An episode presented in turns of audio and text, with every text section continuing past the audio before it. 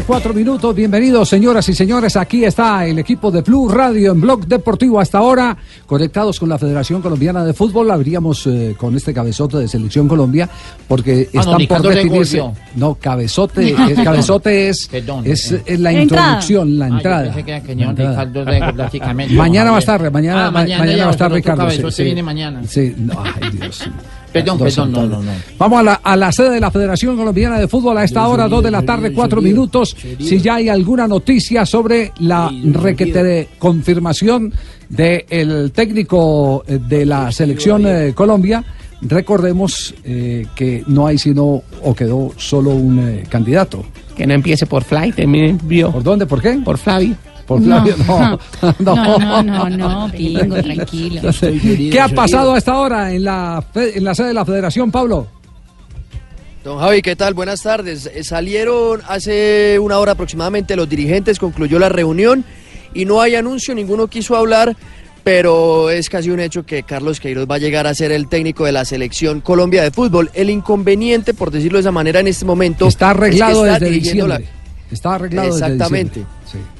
Y Aquella, aquella claro famosa, contrato- ¿ustedes recuerdan aquella famosa reunión de la que les dijimos? Europa? En condición de En primicia. Eh, exactamente, en la final de, de la eh, Copa Libertadores. Libertadores entre Boca y River.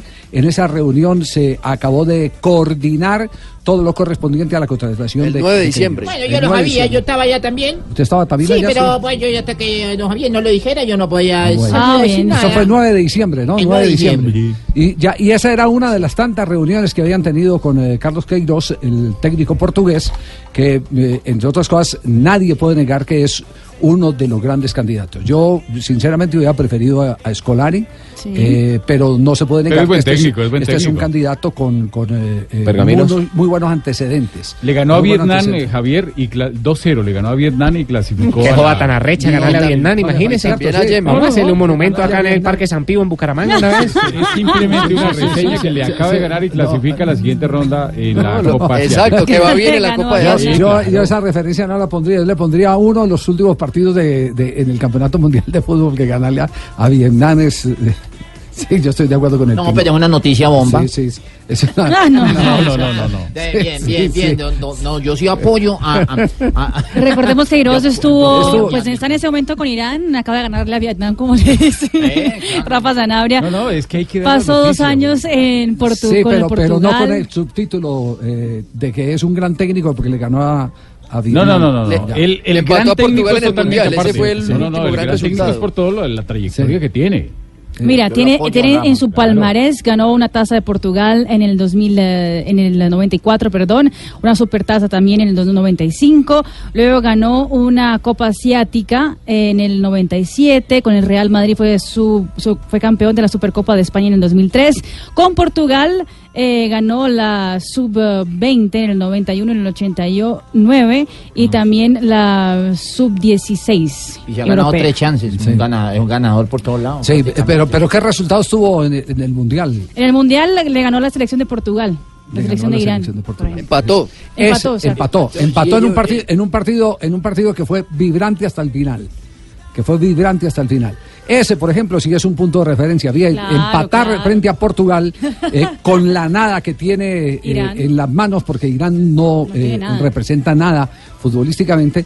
ese sí es una etiqueta de presentación para un técnico que está muy bien ponderado. Quienes lo conocen eh, andan eh, eh, supremamente, digamos, enfocados en destacar de que de él no se puede esperar nada más eh, sino orden, en todos los sentidos, en el terreno de juego y fuera del terreno de juego. Orden, eso es lo que lo destaca a él. Ya el contenido humano, el agregado que le dan los jugadores, las características de los jugadores, es lo que va a dictar qué tanto eh, puede ofrecerle a la selección Colombia, pero, pero es un técnico que por donde pasó dejó buena impresión. Aunque en el Real Madrid eh, fue una gran decepción porque esperaban mucho más de él. Eh, no ganó sino una Supercopa. En el Real Sí. Madrid está- están acostumbrados que se tiene que ganar en la Liga primero que todo y después aspirar a, a la Liga de Campeones. Pero es un gran técnico. Y creo que, que, eh, por el presupuesto eh, que manejaba la federación, tal vez es el técnico, teniendo en cuenta el costo-beneficio, que más posibilidades le podría dar al fútbol colombiano de tener una gran figura en el banquillo para sustituir a alguien que dejó una huella profunda, como el caso de José Peckerman. Entonces, no dijeron nada los directivos. Finalmente nos quedamos con qué? No, con que la Copa de Asia termina el primero de febrero, mismo día que termina el contrato de Queiroz con Irán, así que seguramente en el próximo comité ejecutivo, que será en febrero, ya sí será oficial la llegada de Carlos Queiroz a la selección Colombia de fútbol. O sea que para el sorteo de la Copa América no estaría. No, no está confirmado para el sorteo de Copa América como técnico de la selección Colombia, Carlos Queiroz. Eso, ese sí es un hecho, porque eh, una de las políticas es eh, no atravesarse, no ofrecer noticias. Eh, antes de que terminen los compromisos oficiales, que en este caso ya se ha dicho cuando terminan los de Queiroz, los de Queiroz. eh, eh, que es después del sorteo del 24 de enero que se va a cumplir en territorio brasileño. Bueno, quedamos entonces pendientes de una noticia que está cuajada desde hace rato, que se ha cohesionado de, y se ha cocinado de distintas maneras. Primero, eh, por la cercanía que había con una novia de Carlos Queiroz. Esa historia la contamos acá, ¿cierto? Sí, sí, tuvo sí. una novia colombiana que ayudó a hacer el primer puente. eh, después eh, se enfrió y, vieja, ¿no? y luego volvió. Y bueno, Aquí estuvo con ella, aquí estuvo con ella en Buga. en Buga- ¿Cómo, Ay, también? no, no. ¿Ya conoce el milagroso? Hans. Yo tengo foto y todo con él. Sí, Claro. bueno, muy bien. Dos de la tarde, diez minutos. Estamos en Blog Deportivo, aquí en Blue Radio. Mueve tu bandera y grita gol, gol, gol. Se siente el ambiente con toda mi gente. Esto se lleva en el corazón. Vamos mi selección. Un solo corazón. Blog deportivo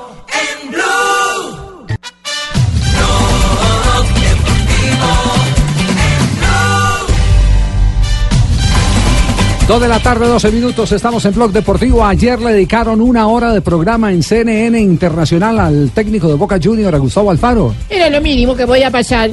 Un argentino que, que, que, que yo... La entrevista, muy emotiva. somos importantes todo el mundo. Muy, muy emotiva, muy linda la entrevista. A mí me dedican dos horas, don Javier, en un especial de National Geographic. ¿Ah, sí? Me llamaron de National Geographic. ¿Para qué? Y que para hacer un especial conmigo. ¿Y qué- qué- qué tipo Yo no sé qué es lo que tiene, me llamaron de National Geographic. Geographic. Ah, Sí. Geographic. Yo no sé para qué será. ¿Será que me quieren entrevistar? Lo primero que reconoció Alfaro es la comunicación con el presidente de la República Argentina y expresidente de Boca Junior, Mauricio Macri. El otro día, después de mi conferencia de prensa de Boca, me llamó, te llamó el presidente de la Nación. Digo, bueno, qué orgullo y qué responsabilidad.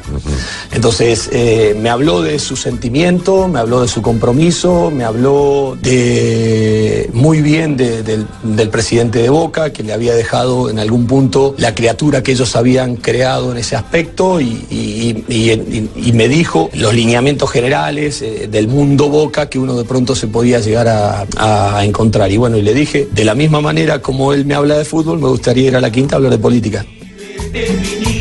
Y se refirió a Diego Armando Maradona. A propósito, la salud de Maradona, el último parte que entregaron es positivo. ¿no? Positivo, sí, ya el astro fue intervenido eh, quirúrgicamente, un problema intestinal y ya se espera que parta rumbo a México para continuar su carrera como entrenador de Dorados de Sinaloa. Esto dijo Alfaro, eh, eh, a quien han eh, calificado de, de muy estratega y político, al arrimar a uno de los eh, grandes eh, contradictores, o por lo menos los que más daño hacen cuando los tienen en contra, como es el caso de Diego Armando Maradona. Es decir, a Maradona hay que tenerlo cerquita, de Claro. amigo, no de lejos. A ver, Diego para nosotros es todo. O sea, yo, mi relación con Diego es de la admiración, porque crecimos, somos de una generación que crecimos de- detrás de las proezas de Diego. Eh, Diego no, o sea, nos hizo sentir que estábamos por encima de la media, nos hizo soñar, nos hizo poner en un plano de igualdad. Más allá de que reivindico mucho al flaco Menotti, que fue el, el primero que le dio un impulso distinto a la selección argentina, pero Diego lo hizo desde otro lugar, desde el talento, desde el compromiso. Ahí donde yo digo que Diego es una gran figura, ¿por qué? Porque los grandes de verdad no son los que marcan diferencia por lo que hacen, sino por lo que tienen alrededor, los hace parecer todos rubio ojo celeste. Son todos buenos alrededor de él. Entonces, él hizo bueno a todos los que tenía alrededor. Y eso es lo que es la figura de verdad. Michael Jordan era muy bueno porque todos los que estaban alrededor, Scottie Pippen, todo lo demás, eran todos buenos, porque crecían bajo la sombra de él. Y él era generoso, fue un tipo muy generoso. Esa misma generosidad la tiene hoy conmigo. Y yo digo, me da pudor que de pronto él haya dicho lo que dijo. Y ha tenido gestos muy lindos y muy nobles de su parte, que cuando vos, va, a lo mejor nosotros hoy empezamos que Maradona dijo esto, que Maradona dijo lo otro, pero cuando lo colocas en el escenario mundial, ves lo que Diego genera, lo que es capaz de generar Diego. Cuando hay uno que empuja a los demás, ¿cierto? Los demás se pegan. Eh, Maradona, Maradona es eh, de los que incentiva con la sola presencia, sobre todo a los eh, jugadores jóvenes. Muchos, muchos de ellos seguramente no lo, no lo vieron eh, eh, jugar, pero, pero tienen la referencia de, de sus padres eh, o de eh, hinchas o de la historia, que la misma historia hoy con la tecnología eh, te sirve todas las oportunidades, ver los goles de Maradona. en, en un eh, videocassette o algo así por el estilo, eh, que era lo primero que tenía en esa época y ahora ya eh, con la tecnología. En internet, en cualquier lado está. exacta, todo eso, todo eso da enseñanzas y tenerlo ahí de frente. En carne y hueso, fíjese el fenómeno que pasó con, con, eh, el, el equipo de Maradona en México. Eh, eh, el- los, los jugadores no lo creían y no ganaron un solo partido y la sola presencia de Maradona representó Fue un transmitido en remolque, todas las partes del mundo. no, y, re- y remolcó anímicamente a los jugadores. Pero también habló de Carlos Tevez, que es otro de los referentes que estuvo de cierta manera borrado por el anterior técnico Guillermo Barros Esqueloto. Carlos es el, el jugador más emblemático en actividad que tiene hoy Boca Juniors. No me voy a meter en un dilema de, de historias, pero sí es un, un líder reconocido y, y un, de pronto una figura absolutamente involucrada al sentimiento del hincha de Boca. De la misma manera que lo puede ser Riquelme, de la misma manera que lo puede ser Rojitas, como un montón de personas que, que marcaron la historia de- del fútbol de Boca. Y yo a Carlos lo tengo en actividad. Y Boca viene de una, de una situación muy dolorosa, una experiencia muy traumática y muy dolorosa. Entonces, donde un- otro de los ídolos importantes se termina yendo del club, que es eh, Guillermo Barros Echeloto, un- uno de los ídolos que también está asociado a momentos gloriosos y que de pronto, fíjate dónde se va, se va después de ser campeón dos veces en el fútbol argentino y de perder una final. ¿A, a qué, qué nivel de, de impiadoso es el, fútbol que eh, si no ganás, no servís? A ese, por eso digo la diferencia entre éxito y exitismo. Pero ¿a dónde te lleva? Entonces digo, Carlos, eh, en este proceso de reconstrucción, eh, nosotros nos tenemos que, que- que parar detrás de él. Pero no porque por el hecho de ser me escudo detrás de un nombre, porque creo en ese nombre, porque si no, no lo voy a exponer en un lugar o cargarlo de responsabilidad si él de pronto no está preparado para asumirlo. Quizás lo esté preparado para asumir desde el liderazgo eh, conceptual, porque se puede liderar de distintos lugares, desde adentro de la escena o desde atrás de la escena, y se puede liderar, pero yo creo que todavía está pleno, yo creo que todavía está con cosas para dar. Y él eh, triunfó en Brasil, para un argentino es muy difícil triunfar, eh, triunfar en Brasil en el fútbol, triunfó en Inglaterra, triunfó en Italia, Eh, se vino de la Juve siendo campeón de la Champions a Boca a buscar la gloria, se fue a China, volvió buscando la gloria. Y este quizás es el último año de, de- de vida profesional que pueda tener o no, pero es el último año de contrato que tiene. Entonces yo le dije, Carlitos, yo estoy acá para ayudarte que vos consigas la gloria, pero yo quiero tu gloria también.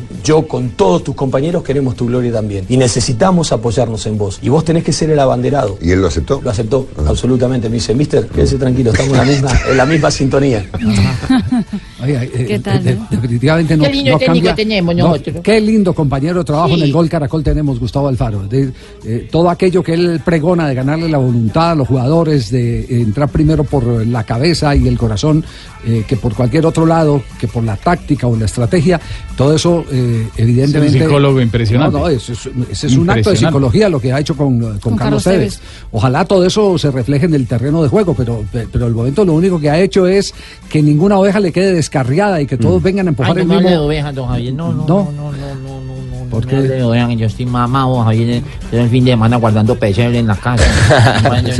No, no, no, hay, no hay, no hay posibilidad. Eh, Cristina no quiere y no guardar. Ella, que ella guardaba la Sagrada Familia. Claro, es que hay quieren que guardar saber dónde se Familia, guardan las que cosas. Para ver dónde queda San José, Sí, que a propósito claro. San José deberían de cambiarlo prácticamente. ¿Por qué? Porque mantienes aburrido a todo el que no hay San José. Así con cara de mártir. Sí, porque él quería niña, porque él quería niña prácticamente. Ah, No, no, no, Y, el lago, dígame el lago, nos tocó comprar un botellón para meter el No. No, no, no, no, no, no. Fue tan horrible la recogida de luces. Atención a esto, que es muy importante en la vida. Esto es muy importante en la vida.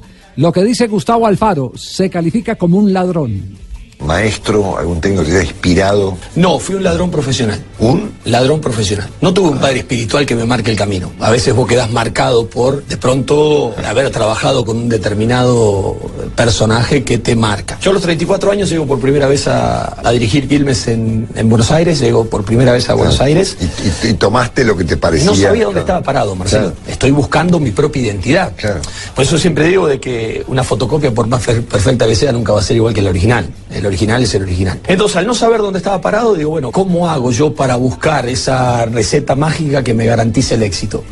Eh, que es, en definitiva, la búsqueda de los alquimistas, ¿no? De tratar de, encontrar la piedra filosofal que todo lo transforme en oro. Eh, entonces, ahí busqué esa fórmula. ¿Y cómo la hice? Yendo a ver al Coco Basile, al Bambino Veira, Pasarela, al Flaco Menotti, a Bilardo, a- al, al viejo Grigol, a hablar con todos los entrenadores que muchos después tuve la posibilidad de, de compartir 90 minutos de juego con ellos. Y me sentaba y escuchaba. Contra ellos. Contra ellos. Bueno, Claro. pero para mí los compartía. Claro. Como le dije al Flaco Menotti, para mí es un placer estar compartiendo estos Claro. 90 minutos con usted en un campo de juego. Eh, y el Flaco el otro día hablando con él me marcaba eso. Yo me acuerdo la primera vez. Ladrón profesional, eh, un término que también se le escuchó a Pep Guardiola en alguna ocasión, dijo que él era un vampiro que le chupaba la sangre a, a- a todo el mundo. Aprende de todos. Sí, aprende, aprende de todo, de cada, de cada uno recoge una enseñanza y, y la acumula para buscar el momento propicio de aplicarla. Eh, eh, ese- esa es una de, de las eh, eh, frases que se utiliza mucho en la publicidad. Las cosas buenas hay que copiarlas y mejorarlas. Entonces uno puede robar y, en la medida en que pueda mejorar lo, lo que se roba, eh, eh, entre comillas, en materia de, de ideas, de conocimiento, pues eh, puede resultar lo suficientemente efectiva como para llegar al éxito. Y hay otra parte de Gustavo Alfaro que eh, mm, siempre, siempre la contó, pero nunca, por lo menos con otros, nunca la quiso decir en público. Y es la vez que sale campeón y lo echan. Y lo echan por- porque, a ver si cuenta la historia o si nos quedó debiendo, la complementamos nosotros. Aquí está Gustavo Alfaro. Me ha tocado salir campeón y que me echen. Ah. Me ha tocado salir, Salir campeón y que te echen. Que me echen, sí. ¿Y eso porque en Arsenal? Eh, no, en Olimpo Bahía Blanca. Ah. En Arsenal también dos veces, pero en Olimpo Bahía Blanca, mi primer ascenso. Lo que pasa es que yo, la primera vez que estuve en Olimpo Bahía Blanca, duré 22 días. 22 días, desde que asumí. Viene el presidente y cuando me, me quiere imponer cosas que tenía que hacer, mire, para tener problemas dentro de dos o tres meses, terminemos ahora, porque vamos a tener problemas. Yo con usted no puedo trabajar. En estas condiciones no puedo trabajar. Si usted quiere armar el equipo y armarlo bajo sus premisas, yo no tengo ningún problema déjeme, ahorreme un problema, yo me voy a mi casa y, listo, y se terminó. En el medio de una pretemporada, 22 días me fui. Cuatro años después, Olimpo eh, era un campeonato de 25 equipos, se iban 7 al descenso y Olimpo estaba 24 en el promedio del descenso. Wow. Entonces me viene a buscar el presidente. Le digo, ¿quién arma el equipo? ¿Usted o yo? No, no, lo arma usted. Usted encárguese de darme el presupuesto para que yo pueda armar Claro. mi equipo. Yo había hecho un análisis, como lo hacemos todos, digo, bueno, para salvarme el descenso tengo que estar sexto. La diferencia en ese momento en el Nacional B entre el sexto y el primero eran dos partidos ganados. O sea que si yo me salvaba del descenso y ganaba dos partidos más, podía ascender a primera división. Lo concreto es que a lo largo del año ascendimos a primera división. Festejando el día después de, la noche, ese, ese día que ganamos con Instituto, festejando el ascenso, llorando en el vestuario y todo lo demás, al día siguiente me cita a, a su casa. Bueno, yo digo, me iba a felicitar y todo lo demás. Me dice, mira Gustavo, quiero decirte que te voy a echar, que no vas a seguir siendo el técnico de primera. Le digo, ¿por qué, Jorge? "Eh, porque sos el mejor del Nacional B, pero no tenés nivel para dirigir en primera. Tal cual como me la contó, entonces ahora públicamente sí la, la, La cuenta. ofrece. Mm. La ofrece Gustavo Alfaro. De- lo, asciende a- a- al Olimpo de Bahía Blanca eh, y llega a la primera división y en la primera, cuando está en la primera división le dice que no sos técnico de, de la D y no técnico de la Pero eso le pasa a muchos técnicos en el fútbol colombiano también, que han ascendido equipos y cuando van a la A A mí no los a mí no me no pasa. continúan. Yo, yo, Los yo sí, sacan. yo- yo- a mí sí no, porque a mí no me da miedo. es lo más injusto del mundo. Sí, eh, Yo lo, yo lo- otra- yo lo digo, yo lo digo, y ese- lo único, lo único que puedo decir es que usted no puede, eh, sin eh, evidencias, echar a, a alguien, porque eh, en ese caso fue el primer ascenso de Gustavo Alfaro. Y la evidencia más grande, y eso explica el por qué está hoy como técnico de Boca Junior, es cuando queda campeón con Quilmes. En la primera vez asciende a Quilmes y por primera vez en la historia del fútbol argentino, un equipo ascendido de la B la temporada anterior clasifica directo a Copa Libertadores de América. Entonces la pregunta es, ¿era técnico de A o técnico de B? ¿Qué dirá hoy el eh, expresidente de Olimpo eh, viéndolo como director técnico De Boca. Juniors? Y algo muy importante que tiene que ver con el tema de familia. Él cuenta una anécdota que sensibiliza evidentemente a la audiencia de CNN con la que habló Gustavo Alfaro. También, o sea, eso me pasó primero con mi viejo y después me pasó, yo tenía nueve años. Eh, mi mamá siempre venía a despertarnos y nos cantaba, nos cantaba siempre una canción. Y ese día cuando mi vieja viene a despertarnos, se cae desmayada. Llamamos, la vamos a buscarla, vamos a atender, la, la llevamos al, al médico y, bueno, tenía un tumor. Había que operarla de urgencia. Eh, la había atendido el doctor Barreiro, había que operarla de urgencia. Y yo estaba en la escuela primaria. En la escuela primaria eh, justo estaba leyendo esos libros que, que tienen, te, enseñan lectura y tienen dibujos. Y justo había el relato de una niña que eh, tenía a su madre enferma y que escucha al médico decir que cuando calgan las últimas hojas de otoño, eh, la madre morirá. Ese libro, justamente en la escuela, y cuando llegué a mi casa yo tenía un árbol abajo en el patio de mi casa y me encuentra mi hermana con, con el ovillo de lana. Atando las hojas. Atando las hojas. Qué historia, digamos. Queriendo que, que mi vieja no se me muera. Claro. Muy impresionante. ¿Qué te dirían hoy tus padres? ¿Qué crees que te dirían? Casi me hace llorar a mí, sí. Estarían felices como porque tuvieron un hijo que no que se animó a soñar y a hacer realidad sus sueños. Es Gustavo Alfaro. Gustavo Alfaro, que fue ayer invitado especial de CNN para, para todo el mundo de habla hispana, el técnico de Boca Junior, integrante del equipo del Gol eh, Caracol. Es una persona con una cualidad impresionante. Sí. Yo caí lloro con la entrevista. Dijo que no escuché ni un pedazo. Venga, Javi, pregunta que si va a seguir con el gol Caracol. Eh, la pregunta, eh, no, todavía no, todavía no sabemos. Aspiramos a que se mantenga con el gol Caracol el profe Gustavo Alfaro, porque es eh, ya una institución dentro de nuestras transmisiones internacionales. Sí, no estoy yo. Pero eso. pero- Yo ¿Para estoy qué? disponible, No. Javier, para que usted me dé la oportunidad a mí algún día. Y si no, pues tendremos que hacer un movimiento que, que en su momento pues eh, lo estaremos definiendo con los directivos de Caracol. Y yo voy nomás por los viáticos. Dos de la tarde, 27 minutos. ¿Qué tal dejar unos 1.500 dólares en un taxi en una ciudad eh, donde todo escasea, como la ciudad de Cúcuta, y que se los devuelvan? Hecho realmente espectacular, que habla muy bien de aquello de que todavía hay gente muy buena en este país. Dos de la tarde, 27 minutos. Les contaremos esta historia porque eso le sucedió al actual técnico del Cúcuta Deportivo. por el mundo entero,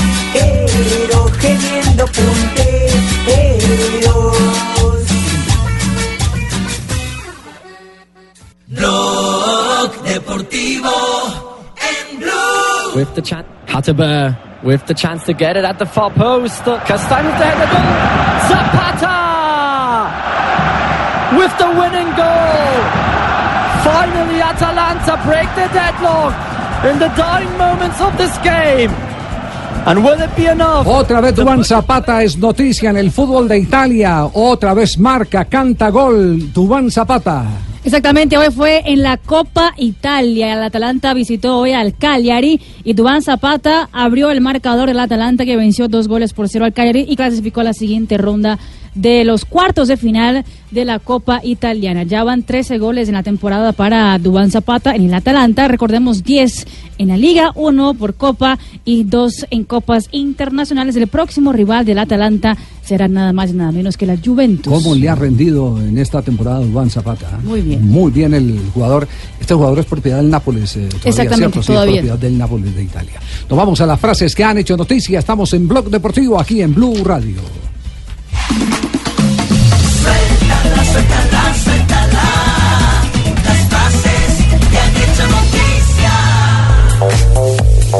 Arrancamos la frase con lo que con lo que ha dicho Marcelino, el técnico del Valencia, dice lo siguiente: si el dueño decide prescindir del cuerpo técnico, tengo que respetarlo. Recordemos que el Valencia no va nada bien en el fútbol español.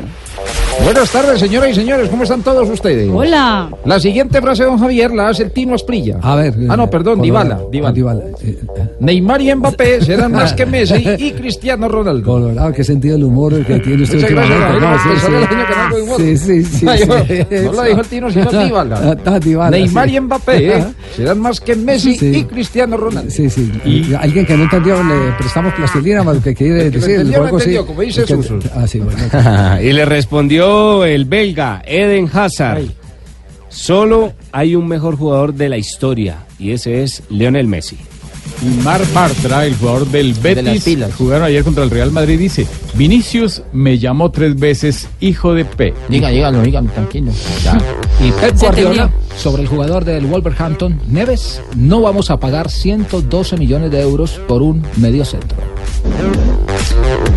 Javier Tebas, el presidente de la Liga Española, dijo lo siguiente: Neymar siempre ayuda a que regresen los grandes. Encerraría a Higuaín en mi casa, le daría de comer cada dos horas y se quedaría siempre, eso lo dijo Gatuso, para que el argentino no se vaya del Milan, equipo en el que está ahora, al Chelsea de Inglaterra. Mientras que el ciclista colombiano Iván Ramiro Sosa dijo, el Tour Colombia me dará mucha motivación para la temporada. La competencia será entre el 12 y el 17 de febrero.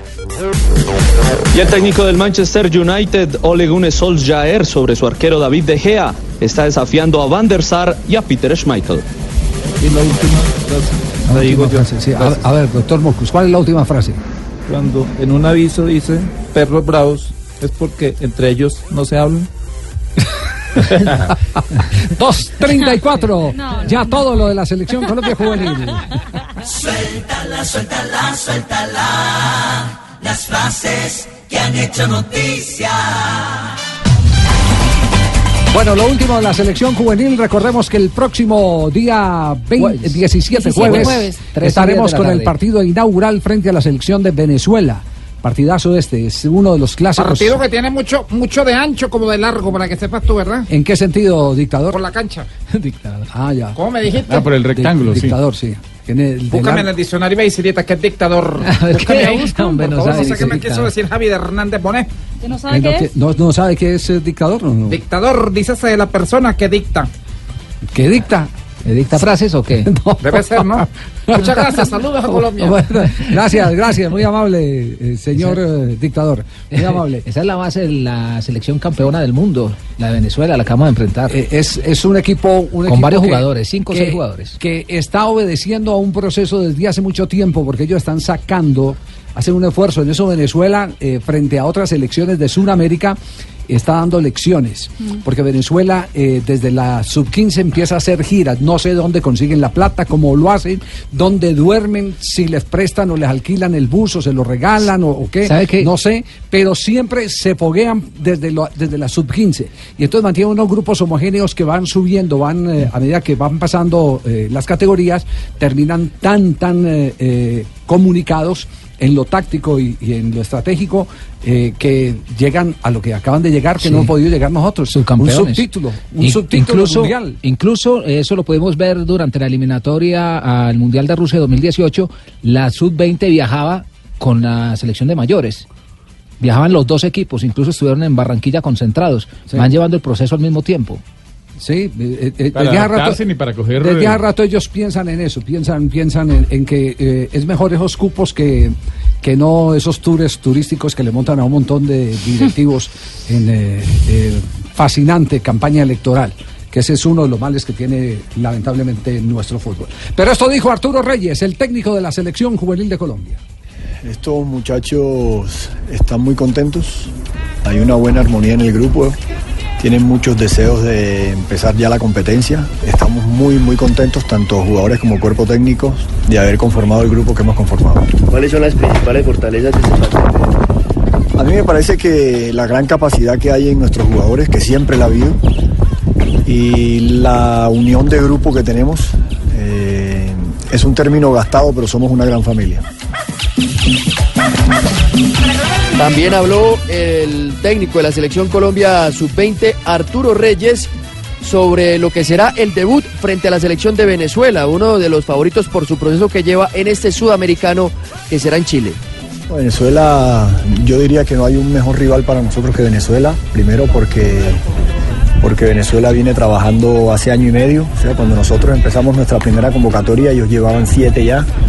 Los jugadores de Venezuela eh, juegan fútbol profesional, allá hay norma, lo que quiere decir que hay jugadores que pueden tener más de 30 y 40 partidos profesionales y eh, no podemos dejar de reconocer el gran trabajo que viene haciendo el profesor Dudamel en todas las categorías. Eh, ellos vienen de ser subcampeones del mundo y son una selección muy respetada. Otro de los temas que resaltó el profesor Arturo Reyes fue las buenas campañas que ha hecho últimamente la selección Colombia sub-20 en los sudamericanos, el título de 2013 y el subtítulo en 2015 en, en que se disputó en Uruguay y quiere por supuesto seguir por esa senda. Bueno, antes de empezar la competencia, me parece que sí. Colombia, eh, a través de la historia, siempre ha sido una selección que ha tenido muy buenos jugadores, que ha hecho buenas participaciones en los sudamericanos y esta no puede ser la sección. Nosotros confiamos plenamente en la capacidad de nuestros jugadores. Eh, tenemos jugadores de, todas las regiones del país y, estamos convencidos de que estos muchachos nos van a dar una alegría. Bueno, entonces el próximo jueves 3 eh, y 30 de la tarde estaremos eh, con la señal desde, eh, Desde las 3 de la tarde. 3 de la tarde el preliminar, pero a las 3 Claro. y 30 se mueve la pelota, es el kickoff para el partido entre la selección de Colombia y la selección de Venezuela. Le preguntamos también, por supuesto, por el tema de Queiroz, por el que sería su sucesor, también la posibilidad de ser su asistente, pero no se quiso referir a la selección de mayores, pues porque, por supuesto, el tema de la atención a prensa era la selección Colombia sub-20. Sí, no, está confirmado que Queiroz viene con eh, uno o máximo dos personas y el resto de los integrantes eh, son eh, del cuerpo técnico que elija la Federación Colombiana de Fútbol. Por supuesto, ahí va a estar en primera línea Arturo Reyes. Creo que es una condición. de las juveniles. Está- estamos hablando de que esa condición es que es de Álvaro González. Es que esa fue la misma condición que le pusieron a Peckerman. Es que recordemos No, que Peckerman no hizo caso. Sí, no, no, no, no, no, no, no, no, es no, bueno, es que no hizo bueno. caso, no, sí, sino que, sino que Peckerman, eh, es que eh, recordemos cómo fue el proceso de contratación de Peckerman. A Peckerman lo contrata Luis Bedoya, viene a comité ejecutivo, presenta el nombre de Peckerman. eh, eh, Álvaro González en particular, y en eso tiene razón Álvaro González, yo creo que eso no hay que negarlo, Álvaro González dice, debe haber dentro del cuerpo técnico un eh, eh, componente eh, colombiano.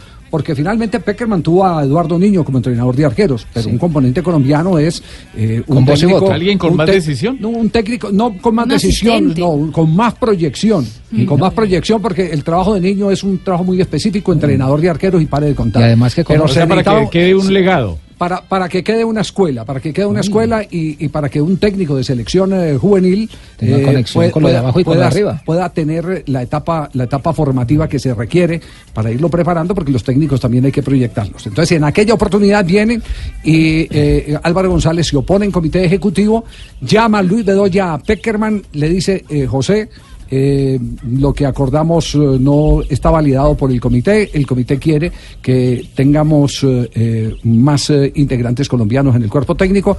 Y Peckerman le dicen, gracias Luis, seguimos siendo amigos y colgó y listo y punto. Y se acabó la historia. Nombran a Leonel Álvarez y después supimos qué fue lo que pasó con, con, con Leonel. Que, es, que le fue, no le fue bien con la selección Colombia. Pero le di la oportunidad a James, papito. Ah, bueno, ese- esa es Eh, una cosa, individual. Sí, sí, sí. claro, claro, sí, eso es, eso es cierto. Gracias, Pepito. Entonces, entonces vuelven, vuelven cuando sale eh, eh, Leonel, entonces vuelven a llamar a Peckerman y Peckerman eh, viene de acuerdo como a él había eh, eh, acordado las cosas inicialmente con Luis Bedoya, que él era dueño de su cuerpo técnico y que solo trabajaba Sí. con gente conocida. Aquí en el caso de Queiroz, Queiroz eh, eh, está más abierto y esa evidentemente ha sido una de las condiciones porque saben que Álvaro González tiene eso como filosofía. A mí lo que no me gusta Álvaro González es que eh, cuando ya llegan los eh, momentos eh, eh, donde se dan los grandes viajes, los grandes eventos, llena el avión de eh, directivos de ligas que no hacen nada de fútbol, como la del Amazonas, la del Caquetá y todo eso, y no lleva a ningún técnico. En eso sí no es coherente. No lleva a un técnico de divisiones No, porque los técnicos no votan por porque los técnicos no votan, esa es, esa es la razón.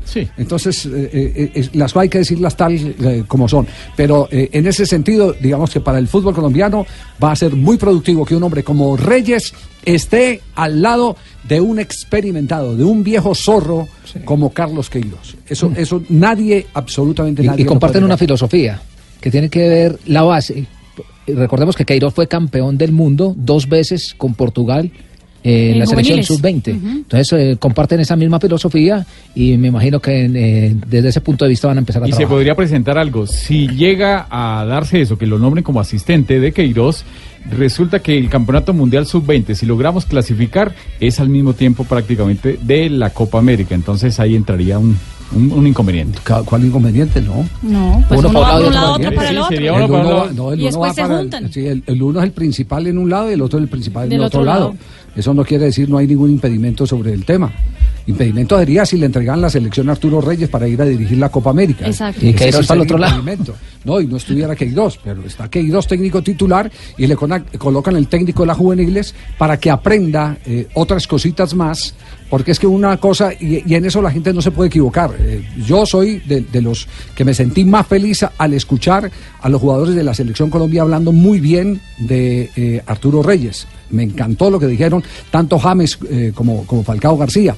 Pero una también. cosa es una cosa. Una cosa es ir a un eh, partido o, o a una serie de partidos donde no hay la presión de los puntos ni la presión de la competencia entre los jugadores, porque solo son tres sustituciones. En las giras usted puede hacer hasta seis sustituciones eh, y ya en un torneo donde, donde eh, los ánimos eh, se, se, se tornan más difíciles, donde el jugador está compitiendo con su compañero para ser titular, donde están en juego los puntos, esa es la parte en la que no hemos probado a Reyes. A Reyes lo hemos probado en la charla técnica, que dicen los jugadores que es muy buena, viendo los partidos, que ya eso sí lo vimos nosotros, cómo maneja de bien el banco eh, Arturo Reyes, pero no lo hemos visto en los momentos de presión. Y ahí en los momentos de presión es donde tiene que tener el pulso para poder controlar el grupo, porque si no, por más que sepa, ¿a cuántos por más que sepan?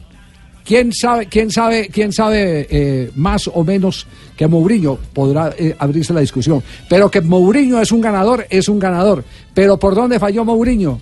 Cuando le tocó la competencia, cuando el pulso era bien complicado y cuando eh, los eh, jugadores eh, empezaron a ser sus primeros enemigos en el Real Madrid y en el Manchester. Otros técnicos tienen una manera distinta. Guardiola, por ejemplo, tiene una manera distinta. Guardiola afloja y recoge. Él mismo lo ha reconocido en una reciente entrevista que realizó con Barsky en, en, DirecTV, que ya ha dejado de ser tan obsesivo y que ha entendido que el jugador necesita también algunas libertades, que ya no es tan necio, porque la experiencia así se lo dicta.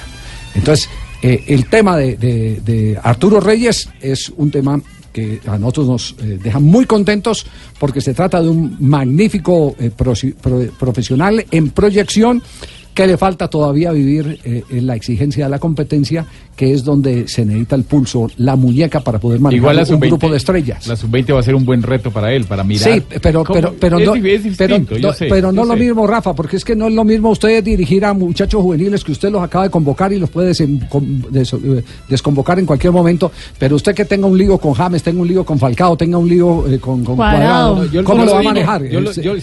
ahí ese es el punto eh, al que le falta eh, todavía examen a Reyes. Total, yo lo digo, eh, Javi, ¿sabe por qué? Es porque si no le va bien con la sub-20, yo creo que le va a ir bien, pero si no le va bien con la sub-20, ahí van a empezar los peros, y por qué, y cómo lo van a llevar a la selección mayores. Ese es un buen reto también para que él demuestre lo que él sabe y lo que ha aprendido durante tantos años, no solamente como jugador, sino como técnico. Exactamente. Entonces seguramente será, pero ese anuncio será a partir de febrero, ¿sí o no? El primero de febrero se sabrá ya con certeza lo de Queiroz, o mejor lo ratificarán, porque hasta ese día que termina la Copa Africana eh, Copa Asiática de Naciones, eh, hasta ese día tiene contrato Queiroz. Y ahí estaré yo, al pie de la selección Colombia. Muy bien, Formando dos de la tarde, torre. 47 minutos. Estamos en Blog Deportivo.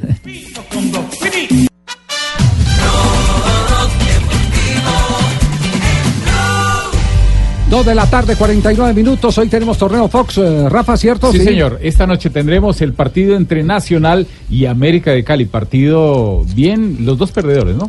Sí. eh, Sí, en la primera pero- fecha, sí, los perdedores. Ganaron los capitalinos, sí. Sí, claro. Los de Bogotá. Son, son eh, eh, pero dos equipos en formación. Dos equipos Total, en formación, to- con un Pecoso que trae por lo menos cinco o seis jugadores eh, nuevos. Nueve, nueve jugadores integró a la plantilla. Nue- Nueve nuevos y, y el resto son canteranos. Y dijo que necesita dos más. Que Son necesita, 13 canteranos. Que 13 necesita canteranos. solamente dos jugadores. Un, un atacante más, un goleador y un jugador que le sirva de enganche. Bueno, Pablo Ríos tiene en este vi. momento al Pecoso Castro, que está en línea con nosotros. Sí, don Javi, el entrenador del América que ya está terminando los últimos detalles para este compromiso de esta noche frente a Atlético Nacional. Bueno, profe, bienvenido a Blog Deportivo Blue Radio. ¿Y cómo ha visto al América? ¿Cómo lo vio contra Santa Fe, lo que viene esta noche? Buenas, no- buenas tardes y un saludo muy especial allá a su mesa de trabajo, a Javier y a todos allá en, en los estudios. Eh, contento, la verdad es que tener uno como técnico una oportunidad de poder venir, preparar al equipo en un cuadrangular en Bogotá, frente a equipos como Nacional, Millonarios, Santa Fe, pues indudablemente que esto es, para uno le tiene que quedar muy claro cuál va a ser el equipo que uno va a tener para, para el torneo y, y estos partidos lo van a sacar a uno de muchas dudas. Pero está contento con el plantel que se está armando hasta ahora. Sí, la verdad que sí. La, la verdad es que a pesar de que perdimos, yo lo dije al plantel, a mí no me gusta absolutamente nada, pero tengo que reconocerle al equipo es el fútbol, el fútbol que muestra. Y cuando uno tiene buen fútbol, hace las cosas bien, el resultado tiene que llegar. Si yo no le encuentro nada al equipo, no me llena a mí futbolísticamente, pues hombre, ¿para qué, para qué voy a, ¿Qué voy a decir? No, no, pero me llenó, me gustó futbolísticamente y espero, además voy a tener una buena competencia. Mire, hoy va un equipo totalmente distinto. Tiene la nómina ahí, no las puede decir. Va acá David, Inestrosa, Mesa, Segovia, Álvarez, ese es el cuatro posterior. Voy a jugar con cuatro volantes, Paz, Guevara, Sánchez, Buitrago y dos hombres arriba, Kevin Viveros y Saya. El único que repite es Saya, el delantero juvenil. Entonces, vamos ahí. En Cali quedan dos sub-20, dos categorías sub-20, que cada una tiene alrededor de 30 jugadores. Entonces son 60.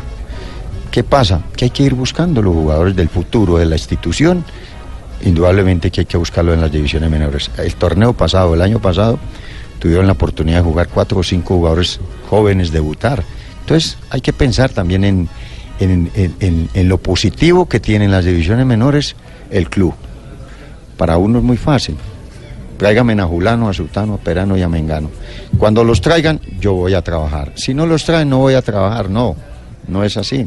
Hay que trabajar con, con las divisiones menores y, y tratar de armar un, un buen equipo. su- y- profe, su último título en el fútbol colombiano con el Deportivo Cali fue con los con los Quicatos, que llaman, con los muchachos, con los jóvenes. Sí, señor, tiene toda la razón, Javier. Ahí tuvimos la oportunidad de sacar nueve jugadores de las divisiones menores. De yo sentarme a ver el equipo de las divisiones menores. Y cada que podía, venga para acá el próximo martes. Yo la veía el domingo en la mañana, que estaba concentrado. Lo veía el domingo y le digo, el lunes lo espero aquí a entrenar. y si tenía que jugar el miércoles, le digo, mañana lunes lo espero aquí en la mañana. Y empezamos con ellos, dele, dele, dele. Sacamos nueve jugadores al equipo profesional y eso queremos, lógicamente, eh, hacer lo mismo con, con el América de Cali. Sí. Eh, eh, de- la escuela, yo al- alguna vez la escuché a su día y me imagino que también eh, tiene que ser línea directa de pensamiento con Vilardo y con ustedes que son los, los pupilos de Vilardo. Es más fácil moldear estos jugadores juveniles para hacer lo que el técnico verdaderamente persigue, un, un equipo de determinada manera, que, que tener eh, eh, un equipo más veterano donde a veces es difícil enseñarle a hablar a la lora que no que no recita. ¿O no? Yo creo, Javier, que, y- y que uno siempre aprende, uno aprende ciertas cosas, digámoslo así claramente, de viejo. Pero hay otras cosas que usted, de joven, tiene que aprenderlas. Hay otras cosas que tiene que aprenderlas. Y estos jugadores tiene que aprovechar uno ahora esta juventud y, y- y- y aprovechar las condiciones técnicas que tienen. Que, que es que si, si un jugador de fútbol uno dijera, yo mando a hacer un juego de comedor y me lo hacen a mi gusto. Yo, yo todavía no he podido encontrar un técnico en las divisiones menores que me haga un jugador a mí a mi gusto. A mi gusto. No, no, no, no. El jugador nace con esa condición. Nace. Hay jugadores que nacen zurdos y jamás le pegan a la pelota con la pierna derecha. Entonces yo le digo, no, hágame dos zurdos y dos derechos. Y me hace dos zurdo y derecho. No, eso es una cosa natural y entonces uno tiene que aprovechar en este equipo que tengo dos categorías sub-20. Hay, hay algunos que nacen sordos, que uno hasta- les habla y no oyen, profe. Y yo no, prácticamente. Tiene razón, tiene razón. Hay gente que, na- hay gente que nace sorda, ¿no? No se hace sorda, no, nace sorda. Nace Hay gente que nace ciega, Sí, nace sí. ciega. ¿Sí o no? Nace ciega. Hay otros que quedan ciegos. Hay otros que a través de los años van quedando ciegos, ciegos, y después no ven, no ven nada, no ven absolutamente nada. Y creen que ven y mentiras que no ven nada. Sí, de acuerdo. Profe, ¿qué le falta? ¿Qué, jugadores, eh, en, qué, en qué línea está pendiente de que le refuerce la directiva América? Javier, estamos tratando de encontrar un número 10, un volante ofensivo, un volante ofensivo, sea nacional o sea extranjero, y un delantero también que, que- que juegue por el frente de ataque. Yo creo que si, si puede ir por derecha, por izquierda, por el medio, no hay ningún problema. Que tenga un delantero que me desequilibre, que sea un poquito rápido y, y- y- y, mm, delantero hábil, hábil, rápido. Por ejemplo, mm, Aristilleta es un jugador de área, es de área, ¿no? No es de hacer una diagonal de 30, 40 metros, ¿no? Es un 9. Es un 9, 9, 9. Entonces yo necesito dos jugadores más. Ojalá un volante ofensivo que me pise más el área, que desequilibre. Y un delantero que me desequilibre también, que me enfrente, que me enfrente el lateral, me pase el lateral y me pase el central y me deje el, el delantero mano a mano. Sabe que se notó mucho eso en el, en el partido frente a Independiente de Santa Fe, se notó mucho eso. El equipo hizo un tránsito a mucha velocidad y, y con mucha precisión, que es poco usual arrancando temporada, pero ya cuando llegaba el uno contra uno, ahí es donde estaba faltando eso, eh, a lo que usted hace referencia, el desequilibrio. Sí, porque no, eh, exacto, porque no hay el jugador que tenga esa condición. Entonces hay que ir buscando poco a poco, ¿no? Yo creo que nosotros o yo personalmente quedo muy, muy satisfecho con este torneo. ¿Por qué? Porque son tres partidos que voy a tener la oportunidad de cuál es el equipo que yo voy a conformar, cuál es el equipo que voy a armar, cómo trato de armar yo el equipo jugando viendo el equipo en estos partidos. ¿Qué mejor que esto? Ojalá esto lo tengamos que, ojalá esto se haga cada año y, y no solamente tres, sino cuatro o seis partidos y después juguemos el campeonato. Cosa que los, a uno le quede claro, claro, claro cuál es el equipo que va a arrancar el campeonato. Ah, sí. Eh, profesor Yamid Amad. Ah, le va a hablar Yamid Amad, eh, el Amad del programa. Sí, Sí, sí. sí. Profesor Fernando, Sí, ah. Fernando. Sí, a ver. Le hago una pregunta para usted. Sí. ¿Usted piensa el jugador de reparto de Santa Fe? traducción, traducción. Profe, pregunta nuestro, Eh, nuestro Yamil que cómo vio a Sí. Independiente Santa Ah, escuchó usted, sí. le- La entendió. La ¿Qué entendió. entendió? ¿Qué entendió, profe? No, no le entendí nada. Yo ya le iba a decir. Lo que pasa es que me, lo que pasa es que me quitaron la palabra ya. Dijeron que ya estaba la traducción. Que yo no había entendido mal, ¿no? Pero yo entiendo ta- entiendo perfectamente a don Yamí Sí. que él toda la vida fue fue de corazón rojo. Él toda la vida fue de su corazón rojo. Y es entendible que él no le vea nada, pero nada, absolutamente nada malo a su equipo rojo. Y entonces hay que entenderlo perfectamente bien a él. Pero que cómo lo vio fue que le preguntó. Eso fue lo que preguntó usted. Sí, Yamid. ¿cómo lo vi? Sí, a, ve- a veces, a veces lo vi sentado allá en el banco y otras veces me paraba y lo veía ahí aquí en la línea.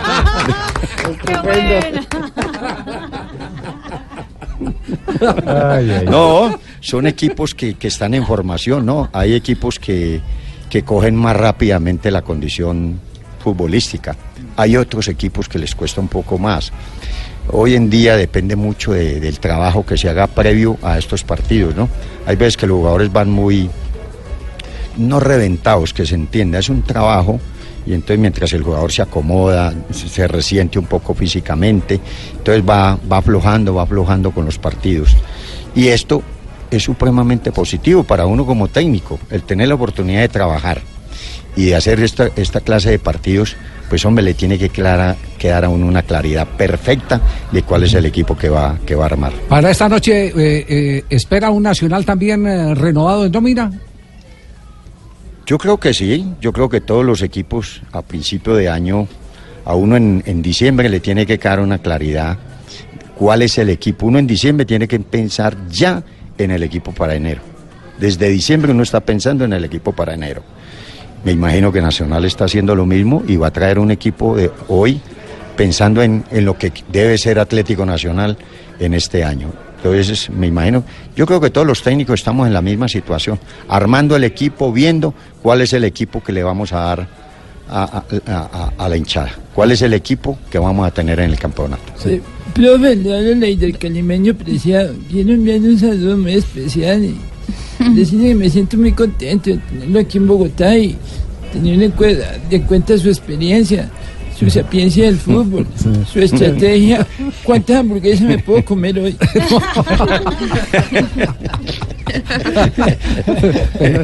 Oiga, Sí, sí. lo felicito, lo felicito porque, porque muy, muy, muy, muy claro, muy claro, sí, sí, sí. sí. sí, va- Ya, sí, muy cerca- eh, eh, muy entendí cercano al que usted lidió a en- Leider. en Sí, Santa sí. Fe y en el- Sí, sí, sí. y en el Quindío. Muy, muy, pero bien cerca Leider, muy cerca. Pensé que le faltó por ahí que le, le faltó un poquito por ahí que me dijera, profe, ¿cómo amaneció? Buenos días. Sí. ¿Cómo amaneció? Quiero decirle a todo el mundo que el profe Pecoso Castro fue como un padre para mí. ¿Un padre para usted? ¿Por qué? Porque me pegaba. No, le pegaba. No, no, no. Oiga, ya, ya ahora que están, ya ahora que están valorando, eh, porque no hay, no hay eh, bien más preciado que el que es perdido. Lástima. Exactamente. el- el- Tan el- bonito que se veía amarillo. ¿Quién? El, el- el- Y eso el era de un canario, mejor en el dicho. Bucaramanga, Uy, sí. qué joda tan linda va la ¿Verdad, madre. Pingo? Es que compaginábamos en todo, Javiercito, él y yo. A él le gustan Paro Grisales, a mí también. Sí. Yo la veo, me erizo, él también se eriza. sí, sí, sí. Y ahorita se fue para la mecha. Sí. Se, se nos llevó a Marlon Torres encima de todo, ¿no? ¿Qué, qué, qué mal le hicimos acá en Bucaramanga, profesor Pecoso? Permítame saludarlo. De la ciudad bonita. Muchas gracias. Ya le iba a mandar a ¿Cómo hacer un monumento ahí en San Pío usted. Bien, muy bien, pero pues No. Monumento es para los héroes. por eso mismo.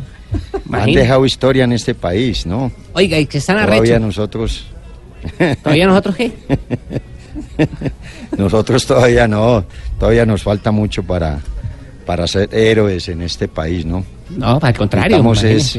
Necesitamos es un país con un poquito, un poquito de mucho más paz. Pe- Pecoso, eh, sabe, más sabe- sabe que usted tranquilidad. se puede, yo, yo le voy a decir, dentro del fútbol usted, eh, yo lo tengo como uno de mis héroes.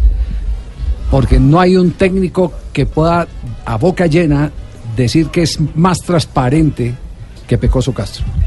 No existe un técnico que lo pueda decir más transparente.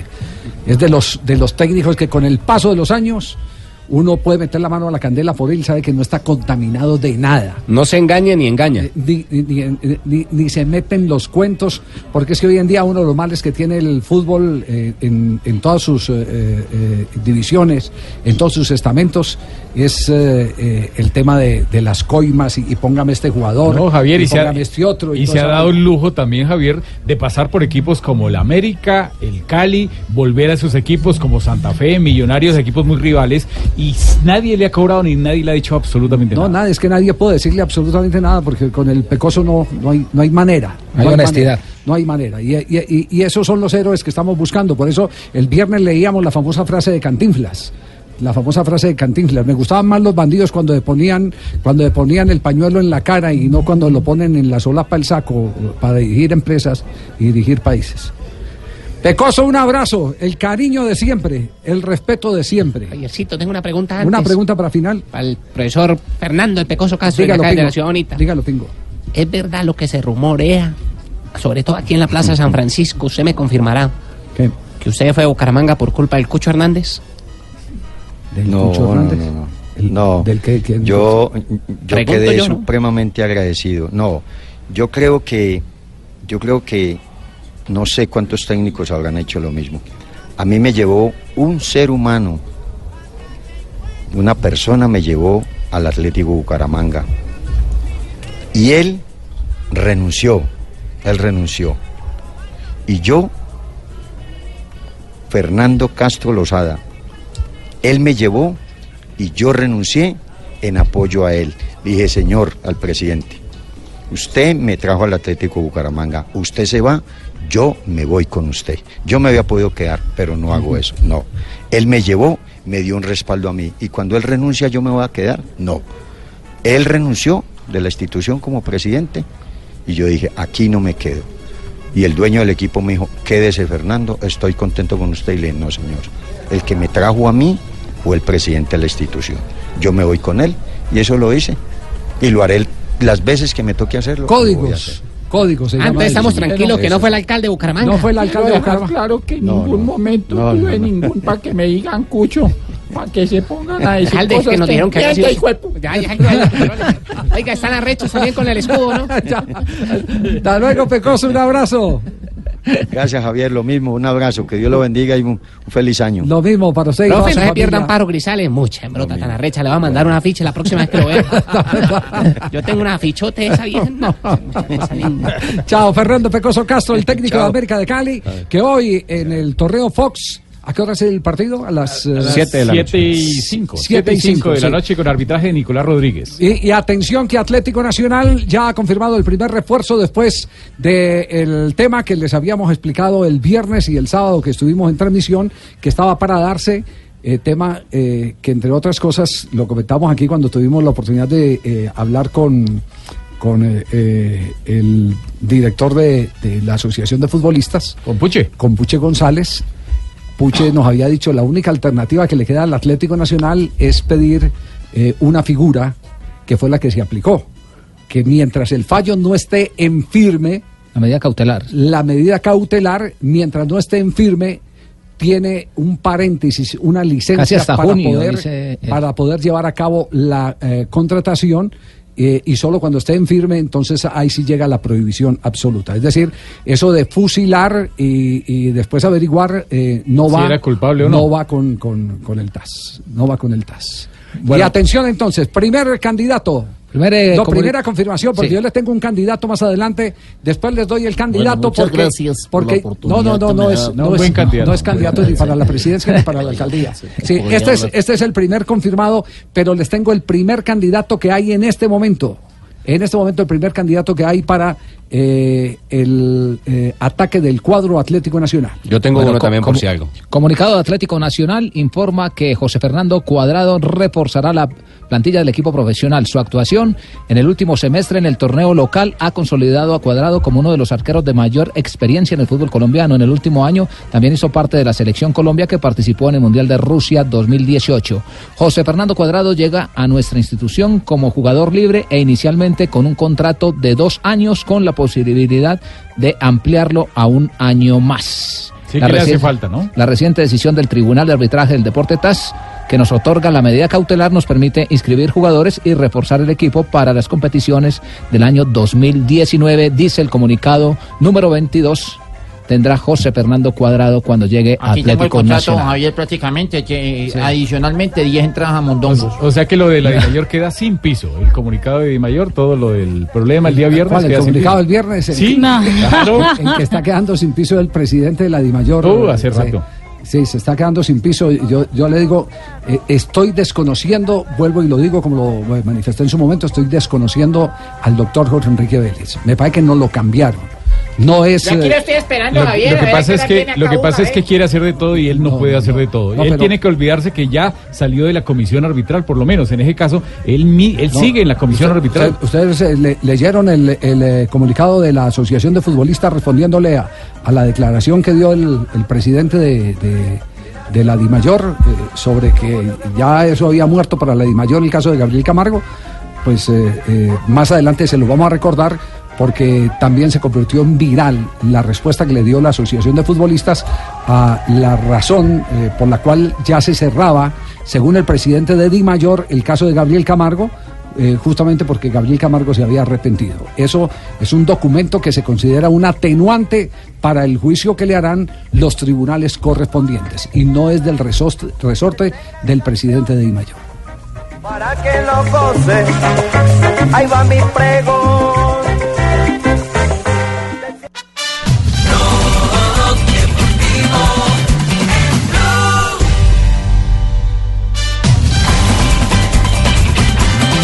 Tres de la tarde, 11 minutos. Conectamos en este momento con el fútbol de Inglaterra, porque hay acción suramericana en el momento.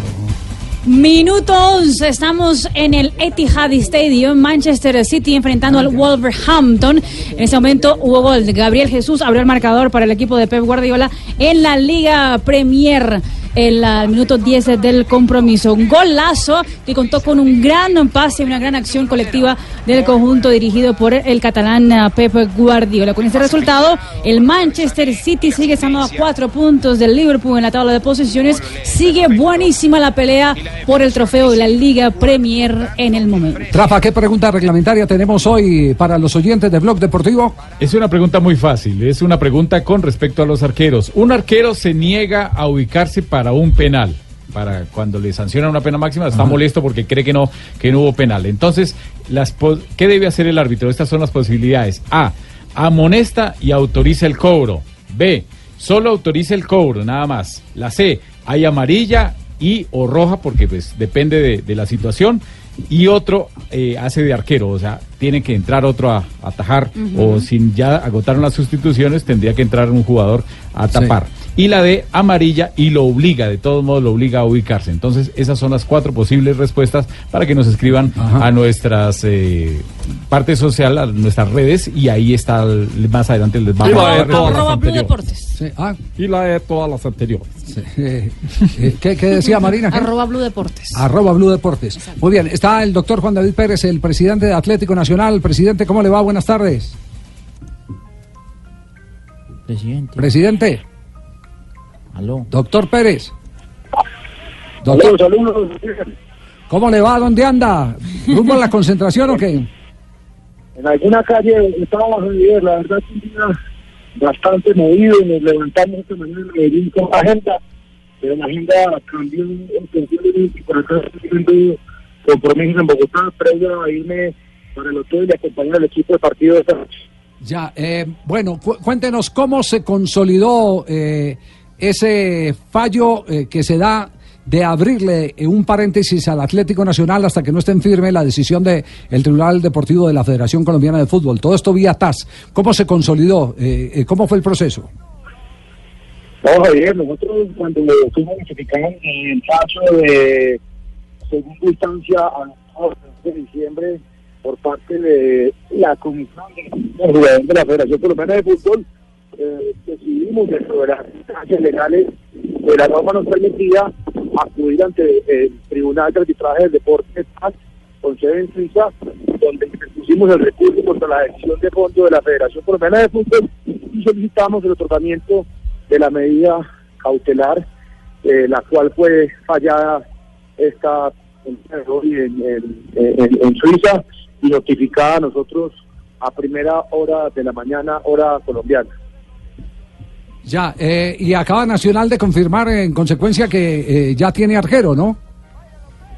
Sí, teníamos eh, todo supeditado a, a la posibilidad de que nos concediera la medida cautelar y ya con eso empezamos a, a correr contra el tiempo, porque el mercado ya está muy, muy maduro, muy avanzado. Arrancar en esta época es difícil, pero bueno, ya podemos avanzar en materia de la contratación del arquero que se sumará al grupo de arqueros que hacen parte de la nómina y que están disputando el torneo en la ciudad de Bogotá. Presidente, eh, y en ese orden de ideas, eh, ¿qué prioridades tiene Atlético Nacional? ¿Dónde está buscando los refuerzos para darle la noticia a, a la hinchada? ¿En qué posiciones? Bueno, a partir de, de este momento, de esta mañana, los esfuerzos se, se reenfocan, se reenrotan en la posibilidad de- del centro delantero, número 9, y en un volante creativo, un volante 10 o un volante mixto con ideas que aporte a la creación y al ofensivo de Atlético Nacional. Eh, tengo, tengo noticia, usted eh, verá si la desmiente, eh, la confirma o guarda silencio, eh, presidente. Emmanuel Herrera, atacante de Sporting Cristal de Perú, 43 goles en 44 partidos. Es un jugador que habíamos revisado el año pasado y cuando estábamos mirando la posibilidad del centro delantero, teníamos varios nombres, se mandó una opción interesante, salió los despachos y todas las conversaciones quedaron eh, supeditadas, congeladas y no tenemos avance ni nada para confirmar en ese sentido. Eh, lo que quiere decir que no está cerrada esa posibilidad. Es correcto, es un nombre que nos interesó en su momento, que sigue estando vigente, pero la posibilidad del centro delantero la integra una terna y estaremos hoy revisando eh, esa terna, cada una de las opciones y en qué condiciones se encuentra. Ya, correcto. Eh, usted, usted eh, eh, de- ¿qué, piensa hacer de aquí en adelante? Esto fue una medida cautelar. Como presidente de Atlético Nacional, ¿qué otras acciones están preparando para presentar ya al, al TAS eh, apenas empiece el análisis eh, de todo el proceso? No, la semana pasada, el pasado viernes, para presentar por parte nuestra como los alegatos finales y ya toca esperar a que la audiencia nos cite a la audiencia, viajemos a la misma y ya el fallo final de este proye- proceso jurídico debe tardarse entre seis y ocho meses. Ya. ¿Que ¿El abogado es eh, argentino? es un pool de abogados que nos ha venido acompañando, abogados colombianos, abogados dentistas, abogados argentinos, y hemos mucho como conformado un grupo de asesores que de diferentes ópticas nos acompañan en este proceso. Sin lugar a dudas, Javier es el proceso en la justicia deportiva más en la historia del fútbol colombiano, al menos por, por su cuantía. Sí. eh, eh, ¿Está el doctor Crespo dentro del equipo de abogados de ustedes? Sí. ¿El argentino? No, no, señor. No, ah, bueno, porque está muy enterado del caso. él, él anda muy enterado, muy documentado del caso, porque es un hombre muy, muy experimentado en ese, en ese sentido, y entonces por, eh, por eh, digamos que, que respeto a lo que él piensa, eh, no voy a no voy a, a adelantar absolutamente nada por lo que piensa el doctor eh, Crespo, pero eh, de pronto pueden ser eh, mejores las noticias de lo que muchos eh, piensan eh, para el Atlético Nacional en ese sentido. Yo sé que, presidente, que hubo molestias por lo de la filtración de la noticia en el comunicado de Di Mayor. ¿Ya se solucionaron las cosas? No, la molestia sigue, incluso estoy llegando en este momento a, a Di Mayor a radicar formalmente mi, mi molestia. Yo creo que el trabajo de- del periodismo hay que respetarlo, ustedes tienen que informar y en ese sentido no tenemos ningún tipo de inconveniente que ustedes informen, pero creo que en el caso, como decía hace un rato, más importante de la justicia deportiva de Colombia, lo mínimo que merecíamos las partes era que nos contaran primero a nosotros, tanto a Atlético Nacional como a Cortuluá. Yo tuve la oportunidad de hablar con el presidente el pasado viernes y me confirmó que tampoco había sido como debe ser y siempre hay que estar luchando por el debido proceso. Presidente, el regreso del Lobo Guerra, quien hoy se encuentra en el fútbol brasileño, ¿qué porcentaje es cierto y qué posibilidad tiene como tal de que regrese el Lobito Guerra, el venezolano? No, no, son... eh, nosotros estábamos concentrados 100% en el tema eh, de esta medida, que pudiera o no pudiera eh, llegar a pasar. Y hoy todo lo que se pueda decir en materia de jugadores tiene un alto grado de especulación. Hay interés, hay conversaciones, hay nombres, pero de aquí a poder estar informando a nuestra echada el par de refuerzos a los que vamos a enfocar eh, nuestros esfuerzos. La verdad que debemos ser bien, bien prudentes. Muy bien, gracias, presidente, un abrazo muy amable. Bueno, Javier, un saludo especial. Muy amable, gracias al doctor Pérez, el presidente del cuadro Atlético Nacional. Entonces, ahí les queda. Emanuel Herrera, Sporting Cristal, 43 goles 44, en 44 partidos. 31 años, argentino de Rosario, tiene un metro ochenta de estatura, eh, pasó por clubes como el MLE, como Melgar, como Unión Española, en el fútbol argentino no ha tenido grandes... eh, eh, Pues yo aquí en Melgar no lo veo, Javier. Casi. Melgar, no, no, no, no, no, Eh, es que no, Melgar Melgar de- de, de Perú. De Perú. No, el del No, Perú. Pero promedio, promedio casi un gol por partido. No, no, Promedio no, de gol por partido. Alto, bastante alto. Sí, sí, 43 goles en 44 partidos y es un promedio altísimo, indudablemente.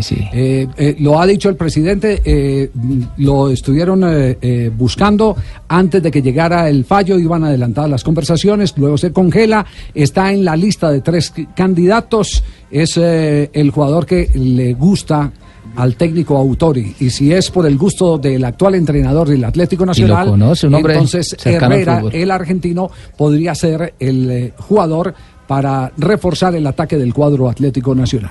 3 de la tarde, 20 minutos, este blog deportivo.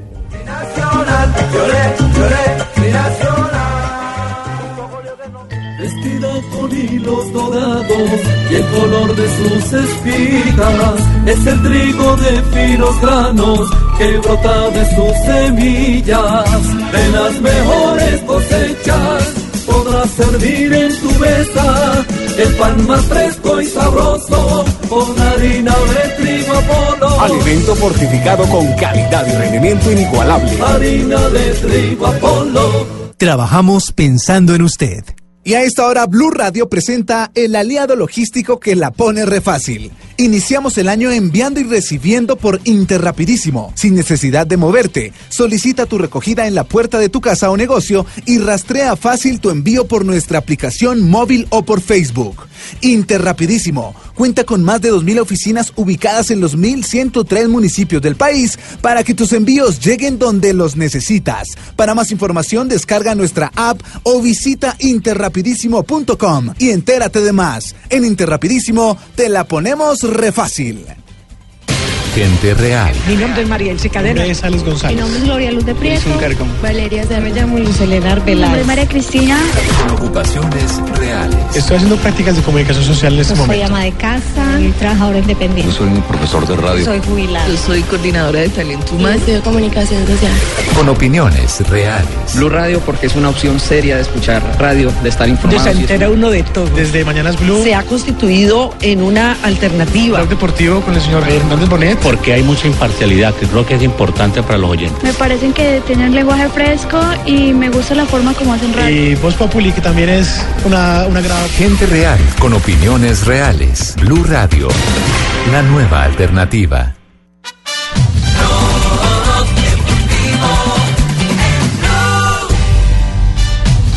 3 de la tarde, 22 minutos, noticias de los jugadores colombianos en el fútbol internacional. Marina. Empezamos en Inglaterra, donde el Daily Mirror, el periódico inglés, ha dicho que el Arsenal y el Liverpool, el Liverpool que es en el momento el líder de la Liga Premier, está en búsqueda de fichar a James Rodríguez antes de que termine la, tem- la temporada de ventana de fichajes de invierno, que termina justamente a finales de este mes.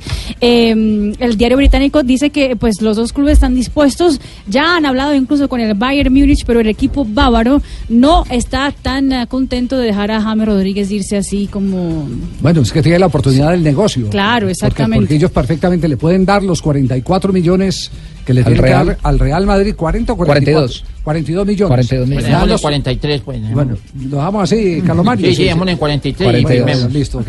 Entonces, 40, 43, o 42 millones es la cifra exacta. Ah, bueno, bueno. 42 millones eh, y, y se lo puede vender a 60, 70 millones de o más. perfectamente, Sí. más. Pueden, pueden, pueden hacerlo. El negocio lo tiene en las manos es el Ses- Bayern sesen- Múnich. 64 había ofrecido eh, la semana anterior, según el Daily Mirror, el Arsenal El Arsenal, exactamente. por, el, por James. Pero según ese mismo, hoy el uh, Bayern Múnich ha dicho gracias, pero no gracias. No está a la venta James Te Rodríguez. lo agradezco, pero no. No me interesa. Exactamente. Otro es Falcao García, que es, digamos que sí, pero no también, porque en la página del Mónaco ha dicho que ya mejoró de su fiebre, estaría entre la lista de jugadores que podría jugar contra el Niza durante el clásico, ¿no? De esta zona de, de Francia el uh, próximo miércoles. Sin embargo, Thierry Henry dijo todo Otra cosa, en conferencia de prensa, eh, Henry, el técnico, eh, manifestó que tenía una virosis producto de tanto viaje y que estaba prácticamente descartado para jugar el día miércoles frente al Eh, Niza. eh, la verdad es que ella, ese me pasó la virosis eh,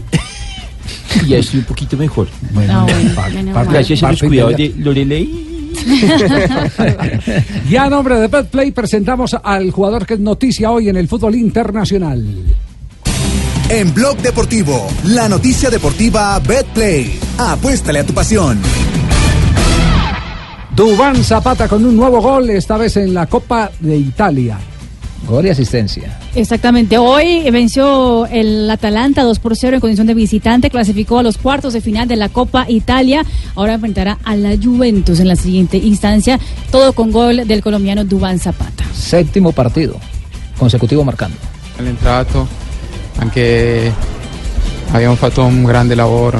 hecho squadra. un gran trabajo, Abbiamo lottato fino alla fine, cercando hemos luchado hasta el eh, final, sbloccare la partita, alla fine buscando desbloquear el partido. E niente, complimenti a tutti i Y ragazzi. nada, hago bravi a felicitar a todos mis passare questo compañeros. turno per noi è molto Para nosotros es importante. muy bueno pasar de esta fase de la Copa Italia. Eh, Podemos hacer Sí. otro ejercicio Claro. distinto, ¿sí?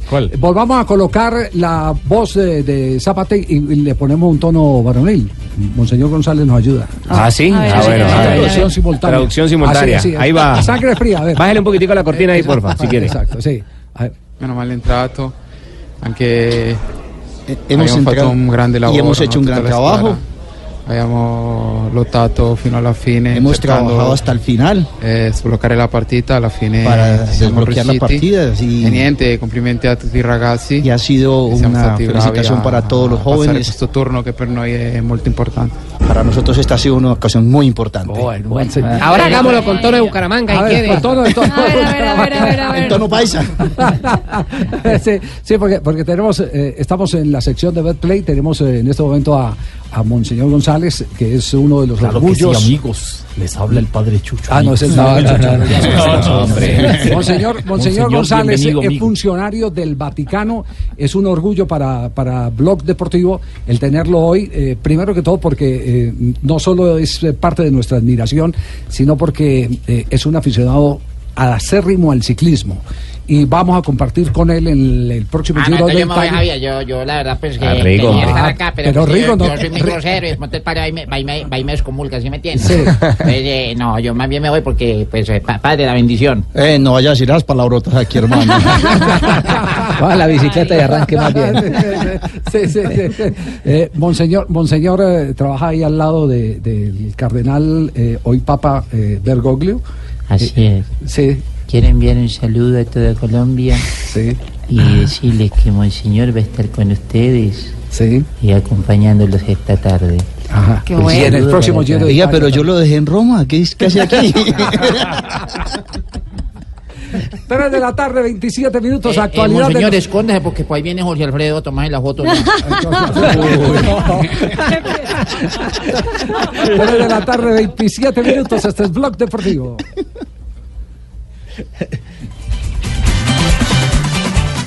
Blog Deportivo en Blue.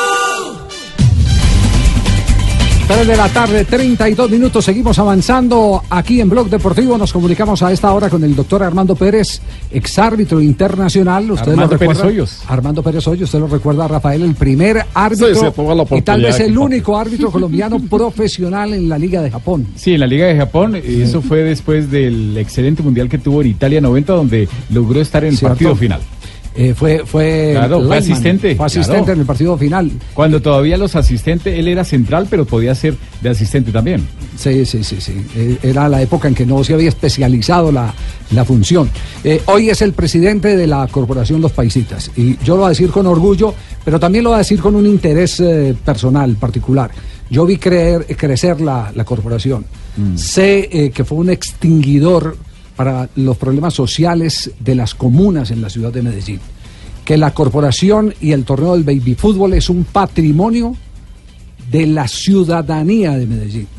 Y por eso, con mucha alegría, he visto todos estos días en los medios de comunicación de Antioquia, en Teleantioquia, Telemedellín, en el periódico El Colombiano, en, en, eh, los programas eh, deportivos eh, de la capital antioqueña, cómo se registra lleno completo en todos los escenarios donde se ha hecho esa maravillosa labor de menores de 12 años, menores de 12 años, que participan en el festival. Ayer estaban en el de las porristas o antier en el de las porristas y el coliseo El sábado. totalmente lleno. Totalmente Un lleno. espectáculo. Lo que quiere decir que eh, fue un total y rotundo éxito en el que creyó una empresa como Colanta. Doctor Armando Hoyo, buenas tardes. Muy buenas tardes, Javier, y a los compañeros. Un saludo.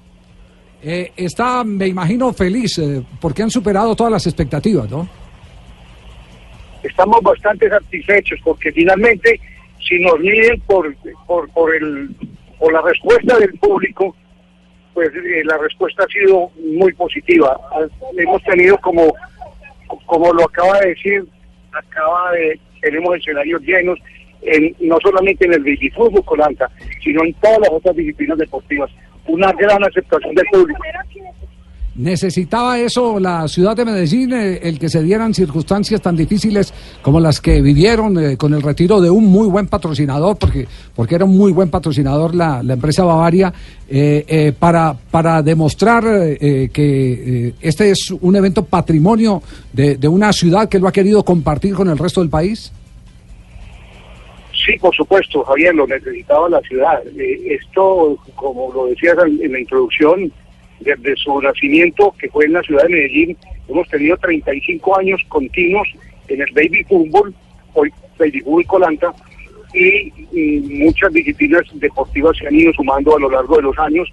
En este momento tenemos 15 disciplinas. Así que esto ya es consi- considerado como un evento de ciudad y nosotros no le podíamos fallar a la, a la, a la ciudadanía. Eh, cuando se fue un gran patrocinador, porque eso hay que reconocerlo, nos acompañó durante 30 años, no quiere decir que en el momento en que se haya ido ya es malo, no. Simplemente en las negociaciones, que es algo comercial, no llegamos a un acuerdo, no llegamos a un acuerdo, uno de los puntos cruciales, por supuesto, fue el, el- deseo de, de- de los patrocinadores de trasladarlo a, a otra ciudad y eso no era una opción para nosotros. Simplemente se rompieron unas relaciones comerciales, comerciales. De ahí para allá es una relación normal. Y ahora el, el- apoyo de la ciudadanía, el apoyo de los entes estatales, tales como el gobernador de Antioquia a través de Indeportes, como el alcalde de, de- de Medellín a través del Inder, nos han dado ese respaldo que necesitábamos para poder seguir adelante y, procurar que el, el festival perdure en el tiempo, porque también se ha sumado empresa privada. Y Confenalco ha estado en los últimos años con nosotros y continuó con nosotros. Eh, también llegó Confama, otra, eh, otra, una, otra gran empresa. Y seguimos buscando en este momento más contactos con más empresa privada para garantizar que la temporada 2019-2020 se pueda realizar y sea también exitosa. Eh, sí, le habla Ja- James Rodríguez y de verdad que me, me siento muy muy feliz eh, de comunicarme con usted y yo fui uno de esos canteranos y, y Claro, verdad, uno de los que salió de ahí. uno de los que salió. del, po- po- po- po- del pony fútbol. Oiga, eh, a- Armando, eh, ¿han hecho han hecho la galería de todas las figuras que han eh, surgido? Sí. Sí, por supuesto. Inclusive eh, el, el diario el, el- el colombiano hace escasamente dos años publicó una fotografía de más de 130 y pico de niños que pasaron por el por el entonces polifútbol, hoy baby fútbol, y que están jugando en el fútbol profesional. Pero le voy a dar un dato. Sí. Eh, el- en la selección Colombia que, que jugó el pasado mundial en, en Rusia, eh, de la nómina había 14 jugadores que habían pasado por el evento de la corporación. De los deportiva. 23, Armando. Sí, correcto, había 14. De 23, 14 que Incluido- nacieron ahí. in- in- inclu- in- in- James. Armando, usted, usted habla de usted habla de lo deportivo que eh, es realmente eh, importante, pero más allá de eso no tienen de pronto las cuentas de cuántos abogados, de cuántos eh, presidentes de compañías, porque eh, Ah, en principio, en principio eh, la idea de esto no es sacar los jugadores, es sacar personas. Sí, por supuesto. La función de la corporación es brindarle un espacio a los niños en ese paso de la niñez a la adolescencia, donde les podamos eh, reforzar los valores y que esto sea fundamental para un futuro que ellos puedan ser o bien deportistas eh, en la disciplina que escogieron o aportarles a su crecimiento y que sean unos excelentes hombres para la sociedad. Hemos encontrado, le, le doy esta anécdota, comenzando yo en el cargo que ocupo actualmente, eh, se me ocurrió la idea de buscar un patrocinio y entonces busqué eh, eh, al señor Juan Camilo Restrepo, por lo que eh, significaba en, la- en la- en- la región de, Urabá y, para las empresas bananeras. Y lo llamé y una sorpresa muy grande fue que me dijo, eh, Armando, no es necesario que me hables de, de- del baby fútbol. Yo jugué la final del baby fútbol y hoy en ese momento es el presidente de Ogura. Fue, O sea que fue viceministro. y fue viceministro. En estos días nos encontramos con un médico que nos decía, yo fui una persona muy feliz porque porque porque participé en el en el en el baby fútbol, pero tengo una, una frustración, nos dijo, y es que mi equipo fue hasta las semifinales, pero a mí nunca el técnico me puso, o sea, nunca me lo alineó. Y eso es muy triste, pero él dice, pero participé, yo fui convocado. Y además, les comento que ahora vamos a tener una propuesta, es una propuesta, no estoy diciendo que se vaya a aprobar, pero es una propuesta para, para que todo jugador que sea inscrito en planilla para un partido, bien sea desde la eliminatoria hasta las finales, tenga que ser alineado. Me parece es una bien. propuesta que se va a lanzar a la, a la comisión técnica porque es que son niños, Sí. son niños y no puede ser que, que durante siete partidos que participe el equipo, hombre, no le den una, una oportunidad. Sí, es sí. decir, el, el torneo se ha vuelto competitivo, pero por favor, hay una parte que es social que tenemos que entenderla y lo deben entender los técnicos. Eh, le habla Carlos Mario del Águila Descalza. ¿Cómo le va, eh, señor Pérez? Eh, un saludo muy especial. Eh, una pregunta que tenemos, una inquietud que tenemos Rafa Sanabria, don Javier y yo. ¿Cuándo empieza el cuchifútbol? Eh, eh, eh, las, las, las, las inscripciones están abiertas permanentemente porque hay que revocarlas cada momentico porque se van. Sí, se van. Ay, Se van. qué horror. Quedan inscritos. No, no, no. no. Sí, sí, sí. No, no, déjenme, apu- déjenme apuntar lo siguiente. Sí. Eh, eh, eh, la corporación eh, tiene ya 35 años y yo soy uno de los que estoy eh, abanderando un relevo generacional. Todos los que socios de la corporación estamos marcando con el primer dígito en 6 y algunos con el 7. Así que es bueno que haya un relevo porque esto tiene que seguir y, y- y tenemos que ser conscientes que nos deben relevar. Sí, eh, yo no soy socio de la corporación, eh, pero sí soy eh, comentarista fundador. Porque ¿Sí? los primeros partidos que se transmitieron en Teleantioquia los transmitimos con Jorge Elías Campuzano, eh, los, los transmitíamos en, en el estadio Alfonso Galvis, que era donde inicialmente se jugaba ahí en, en- en esa cancha. Eh, de manera Yo que también tengo mi acción por ahí. Sí, sí. Es que eso no ha sido solamente para los jugadores. No, no, no, Eso por eso- por le para digo, los digo, yo estoy- para, periodistas, para los árbitros también. Est- Estoy hablando de una, de, de- de una situación de sentimiento, de sentimiento por, porque el, el baby fútbol, inclusive si se va más atrás, el baby fútbol lo empezó Guillermo Inestrosa Izaza, quien fuera arquero de Independiente Medellín, después en televisión fue el tío Memo y fue el fundador de aquel eh, eh, programa musical que se llamó el Club de Clan. Eh, Guillermo Inestrosa Claro. Izaza. Eh, esa fue la primera fase del baby fútbol, desapareció y después apareció la corporación de Pa- los paisitas para revivirlo y lleva 35 años consecutivos y se volvió un elemento de ciudad. Es tanto que la gente hoy en día, los padres sacan vacaciones al lado de sus hijos para ir solamente a la Marte. Así, es, así es. Así, así es, así es, exactamente así es. Cuando comenzamos con el baby fútbol hemos tenido empresas patrocinadoras muy importantes. Estuvo con nosotros desde la vivienda, posteriormente lo hizo lo hizo Grulla, bueno, luego llegó Bavaria, ahora llega Colanta y llegan otras empresas para el festival de festivales. Pero déjeme decirle Javier que yo y a sus compañeros que yo también saco pecho cuando pienso en el inicio del torneo. En el inicio del torneo yo no era socio fundador. Sin embargo, yo llegaba en 1985, en enero, llegaba de representar a Colombia en un torneo en Asunción, Paraguay. Y los que entonces habían conformado eh, el baby fútbol me buscaron y me dijeron que si les podía arbitrar el partido eh, de la final. Y yo sentí mucho honor. Era, era la primera, la, primera versión, pero yo me sentí muy contento y efectivamente arbitré la primera final del, baby fútbol entre la Floresta, que, cuyo técnico era Francisco Maturana, y Santa Lucía, quedó campeón la Floresta. Y yo tengo un hermoso recuerdo de haber sido el árbitro de esa primera versión. Ah, Ah, no, pues, qué ve, bueno, pero qué yo bueno. no alcanzaste a jugar, pero, pero debes tener recuerdo fotográfico. ¿Nos puede mandar una foto de chiquito? No, no, no.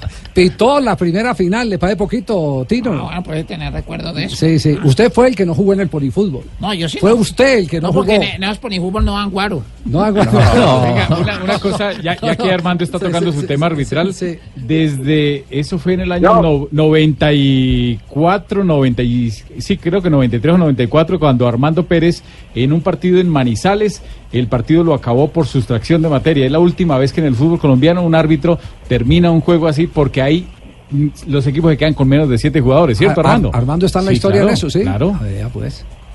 Sí, es un, es un desafortunado partido porque eso pasó a la historia en forma negativa, pero sí efectivamente me vi precisado expulsar cinco jugadores de, de, de Quindío en un partido Caldas Quindío en un clásico allá. Pero imagínenlo todo lo que tiene Armando.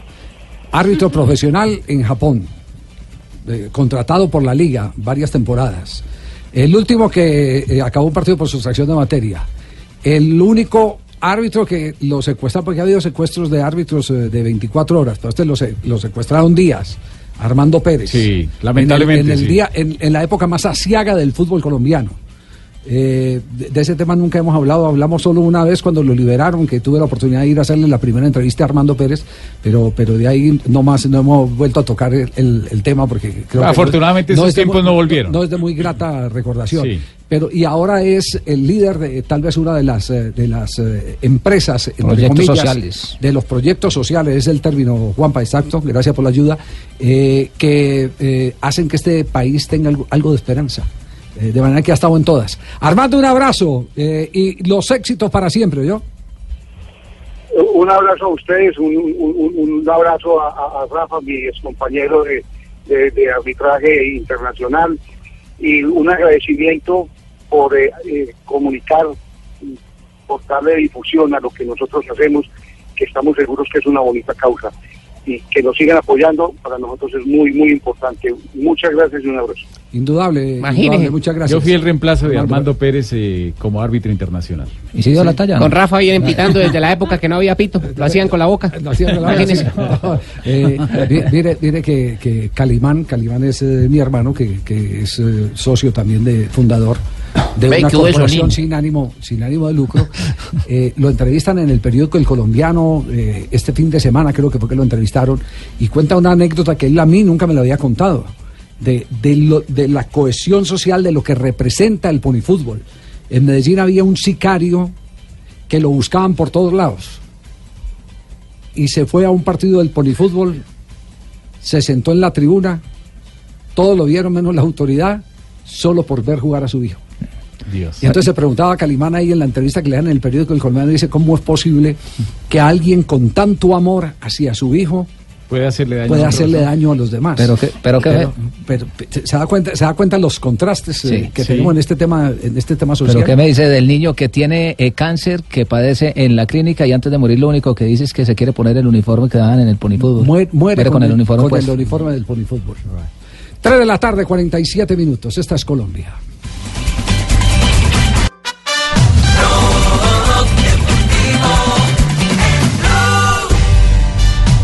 Tres cincuenta. repetimos la pregunta que hizo Rafa Sanabria eh, en materia arbitral, el reglamento de fútbol. Sí, señor. Es una pregunta muy fácil, muy sencilla. A Cuando ver, un ver. arquero eh, se niega a tapar una pena máxima, entonces, ¿qué debe hacer el árbitro? Eh, ¿Lo debe obligar o no lo debe obligar? Las posibles respuestas son A. es, eh, el árbitro amonesta y autoriza el cobro. B. Solo autoriza el cobro.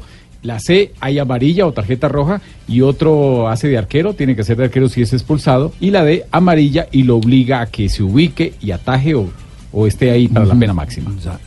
Eh, o sea, el ya hay arquero, respuestas. pa- para explicarla así fácilmente, el arquero ve No que, que- no hay pena sí. máxima, entonces dice, Dice no, que- no. que la cobren, que la cobren. Yo sí, me hago ahí y se hace a un lado, eh, pero no, no se ubica debajo del travesaño, como dice la regla. Bueno, eh, eh, ¿jugamos entre nosotros o, o vamos directo con los oyentes? Jueguen, jueguen. ¿Sí? Jueguen. Sí. Para mí amonestación, expulsión y chao.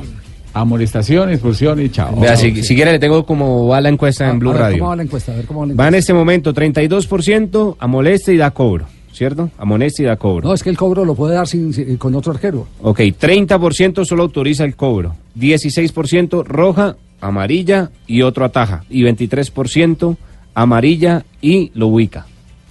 Respuesta correcta, ¿cuál es, Rafa? La respuesta correcta es que es obligatorio que el arquero se pare como dice la regla. O sea que tiene que estar ahí en la raya. Así no se tire, así se quede quieto. Así no le él. puede dar la espalda a la pelota, pero tiene que estar ahí. Y si el arquero no quiere, tarjeta amarilla. Y si el árbitro ve que después de la tarjeta amarilla le dice al capitán, si el arquero no quiere tapar o no quiere ubicarse, entonces va a tener que ser expulsado. Lo Y si expulso. lo expulso y tiene que entrar el guardameta suplente si hay cupo o si Ah, no algún jugador a tapar lo que usted dice, Javier. Así es, eh, esa es eh, la respuesta. Nos vamos con una ronda de noticias a las 3 de la tarde, 52 minutos.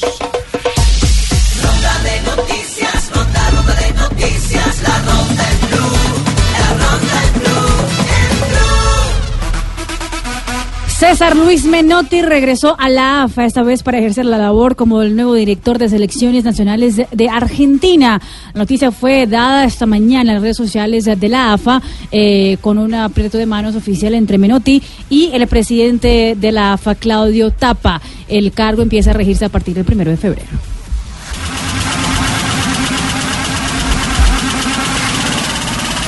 Y la siguiente noticia es con el béisbol, la gran final del béisbol colombiano, ya que mañana inicia el primer compromiso en el estadio Edgar Rentería. Se estará enfrentando Toros de Cincelejo contra Caimanes de Barranquilla. Se estarán enfrentando, recordemos que son cuatro triunfos de siete juegos, el que determina quién es el campeón. Bueno, y los aficionados del fútbol del Albacete que jugaron este fin de semana contra el Sporting de Gijón por los malos resultados debido a la culpa que le están echando a los árbitros, salieron todos con cartulina roja. Y Entonces recibieron a los árbitros con cartulina roja más de 10 mil aficionados y un abucheo durante 60 segundos. Y esta carrera tiene que ver por el planeta, la carrera verde del 2019, que será el 17 de febrero. Por cada atleta que se inscriba, se sembrarán tres árboles. Qué Recordemos que esta carrera estará patrocinada por Blue Radio y Caracol Televisión. 3.53, estamos en Tengo ronda de noticias, sí, señor, yo también tengo. Oye, que le van a hacer eh, programa de televisión y todo, ahí ya vi la Sí, promoción. señor, la sí, gloria de Lucho. Lucho se llama La gloria de Lucho, el, En el lustrabotas. Y va a actuar y todo. Los naciamente a que Sí, lo vean, que sí. es para que queden esputrefactos. Es, ¿este qué? Estupefactos. Estupefactos. Sí, señor, cómo no va a ser una cosa Bueno. que van como que van a contar todo lo que fue mi vida con mi esposa Gloria, ¿no? Y está el episodio con Yamil cuando usted saca la cabeza Sí, por la señor, ventana cómo no. y, y- Sí, y le dijo, señor, ¿padrino mi- qué? Mi, Pa- mi, mi- mi padrino. sí. padrino, ¿y ¿qué le dijo usted padrino qué? Lo quiero mucho. Sí, lo quiero mucho. Sí. padrino, sí, señor. Sí. Eh, el deporte también es noticia aquí en Blog Deportivo. ¿Ah, sí? En reñido encuentro de Villar, Patecumbia derrotó a Pisco Loco en Ciudad Bolívar. El encuentro pactado a 50 carambolas fue dominado desde principio por Patecumbia, quien en 15 tacadas se deshizo de su oponente y espera este viernes a Gurre Seco, quien lidera el deporte en el codito. En el Chico se consumieron 18 polas y 3 guaros. El deporte del pueblo también es noticia en Blog Deportivo. Ay, Dios. Cerramos con la concentración de Atlético Nacional. ¿Qué noticia hay por los lados de Nacional? Sí, señor Don Javi, ya está haciendo trabajos de gimnasio en el eh, eh, gimnasio precisamente del hotel. José Fernando Cuadrado, el nuevo arquero de Atlético Nacional, ya estaba de cortos con la camiseta verde de la primera contratación del equipo antioqueño para la temporada 2019. Y por los lados de, haciendo a Spini también. sí, y por los lados de América de Cali, ¿qué hay? Ahí calma, don Javi, están los jugadores concentrados en sus habitaciones también esperando para el partido de esta noche frente a Atlético Nacional, pero hay noticias del fútbol argentino porque hoy Reinaldo Lenis fue oficializado como jugador de Banfield y este fin de semana debutaron dos colombianos en ese mismo fútbol. Harlan Barrera fue titular con Rosario Central, jugó 65 minutos en el empate 1-1 de Rosario Central contra Belgrano, terminó ganando Belgrano por penaltis y Dairo Moreno jugó con Talleres, también titular, 83 minutos estuvo en la cancha y su equipo le ganó 2-1 a San Martín de Tucumán. Pablo Ríos con toda la información para Blog Deportivo. Sí, y, y un hecho que no podemos dejar pasar por alto, eh, teníamos la cita con el, eh, eh, el eh, protagonista directo, eh, pero nos atiende gentilmente Gustavo Daza, el gerente del Cúcuta Deportivo, porque dejar uno 1.500 dólares en un taxi. 2.600. Ah, eran 2.600. Sí, era más, era más, alto. Ah, y algunas pertenencias. 1.500, Y algunas que la gente pertenencias. Y que, y que- y que le devuelvan en una ciudad con tanto conflicto y apuro Con tanta necesidad. Con tanta necesidad y que se lo devuelvan. Esa es la Colombia en la que hay que No, creer. pues yo sé por qué los devolvió. Bien, pues. Yo le digo por qué los devolvió. Gustavo, ¿cómo le va? Buenas tardes. ¿Cómo, cómo es la historia? Eh, buenas tardes, Javier. Buenas tardes a toda la mesa. No, pues, hombre, ayer teníamos el día de descanso, el equipo da el día de descanso. Yo, al, más o menos a las 12 del día, me acerco al hotel donde estaba el profesor Sebastián Méndez y cuando llego, que voy a ir a almorzar con unos jugadores, el profe estaba, pues estaba, mejor dicho, estaba supremamente desesperado, estaba supremamente ansioso, le pregunto yo qué es lo que pasa y él me dice que se le había perdido un dinero. Entonces salimos nosotros en el carro mío como a buscar, a tratar de buscar el, el taxi donde él dejó, más o menos tenía unas características ahí que, que él me dijo, que el señor era, era flaco, era un poquitico, eh, pues que era de edad, que era, mejor dicho, el taxi también tenía unas particularidades. Y empezamos a buscar, empezamos a llamar, empezamos a llamar, eh, vamos a donde él, donde él cogió el taxi, esa Unicentro de Cúcuta, después el profe, no sé, de pronto de la ansiedad, creo que no había comido bien, en su día de descanso, todo el tema, eh, casi sufre un desmayo, el hombre por el tema de la ansiedad, eh, lo llevamos a la enfermería, apareció la policía, un capitán de la policía nos ayudó, rastrearon el taxi por todas las llamadas que hicimos entre los taxistas, apareció el señor, el señor estaba almorzando en la casa, revisó en el taxi y efectivamente encontró como el, el qué, como el, el, el, el paquete con los 2.650 dólares, eran 2.650 dólares, que fue lo que trajo el profesor como para subsistir en este tema mientras, mientras recibe como su nómina. Entonces, bueno, apareció, hicimos la entrega y pues todo el mundo feliz, todo el mundo contento. Además, yo mismo le dije al profesor, mire, profesor, como él es argentino, yo le dije, mire, felices porque ese señor nos representó a nosotros como colombianos, como cucuteños, entonces nos pone muy feliz que todavía haya gente honesta y, y el profesor pues obviamente se calmó, estuvo muy agradecido con él, le dio una muy buena recompensa, 400 mil pesos al señor y pues hombre, estamos estamos bueno listos, el profe ahorita en estos momentos está entrenando en la segunda jornada que tenemos, ya preparando el viaje porque mañana salimos de viaje a Venezuela y vamos a jugar un cuadrangular allá. Muy bien, Gustavo, muchas gracias. Completo resumen de lo que pasó. Espero que el Cúcuta Deportivo le dé entrada gratis a ese señor, al taxista. Durán. No, pero yo sé por qué volvió la plata. ¿Por qué volvió la plata? Porque cuando no le devuelva le toca declarar renta prácticamente con Sí. todo lo que está en Ahí sí lo jode. Claro, y se jode el hombre Ahí sí lo prácticamente, que sí, pone sí. uno a declarar, Sí, sí, sí, a declarar sí. 20 millones Sí, de pesos casi. ¿Y cuál es el escándalo en este momento en las redes? El escándalo de las redes sociales tiene que ver con el beso de Johan, el supuesto beso de Johan Arango a Luis Manuel Nosotros Seijas. tenemos ampliación en la red este fin de semana para que ustedes enteren, porque cómo es posible darle un beso a Johan con ese tufo que lleva. Ay, no, No, no, no. Lo que pasa es que la imagen es dudosa, por eso es que no se puede afirmar. Ay, no, Porque no, vea, no, mire, no, mire, no, no, mire, no, lo no, está no. tomando Johan Arango a Luis Manuel Seijas. Venga, yo miro. De, con sus dos Disney, manos, pues, dicen. de la cabeza y No, está de frente, pero no asegura uno que lo. que De pronto no. le dé un beso en la No. barbilla. Andeneado, andeneado, andeneado. Están chupando piña. No, estaban exagerando. Para mí están no, no, exagerando. Ese es el ángulo de la No, cámara. No, Lucho, ¿qué opina? Lucho, ¿qué opina? Es un beso apasionado. No, no, no. No, no, no, no. Horroroso. Muy bien. no, Nos no. vamos, eh, Marina, lo que dicen las redes a esta hora.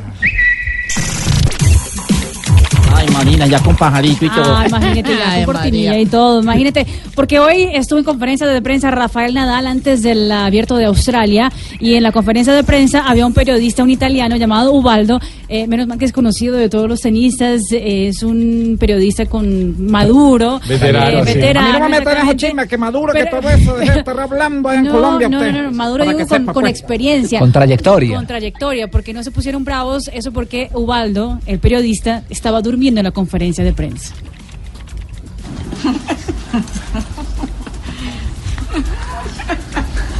Ah, estaba soñando. Dice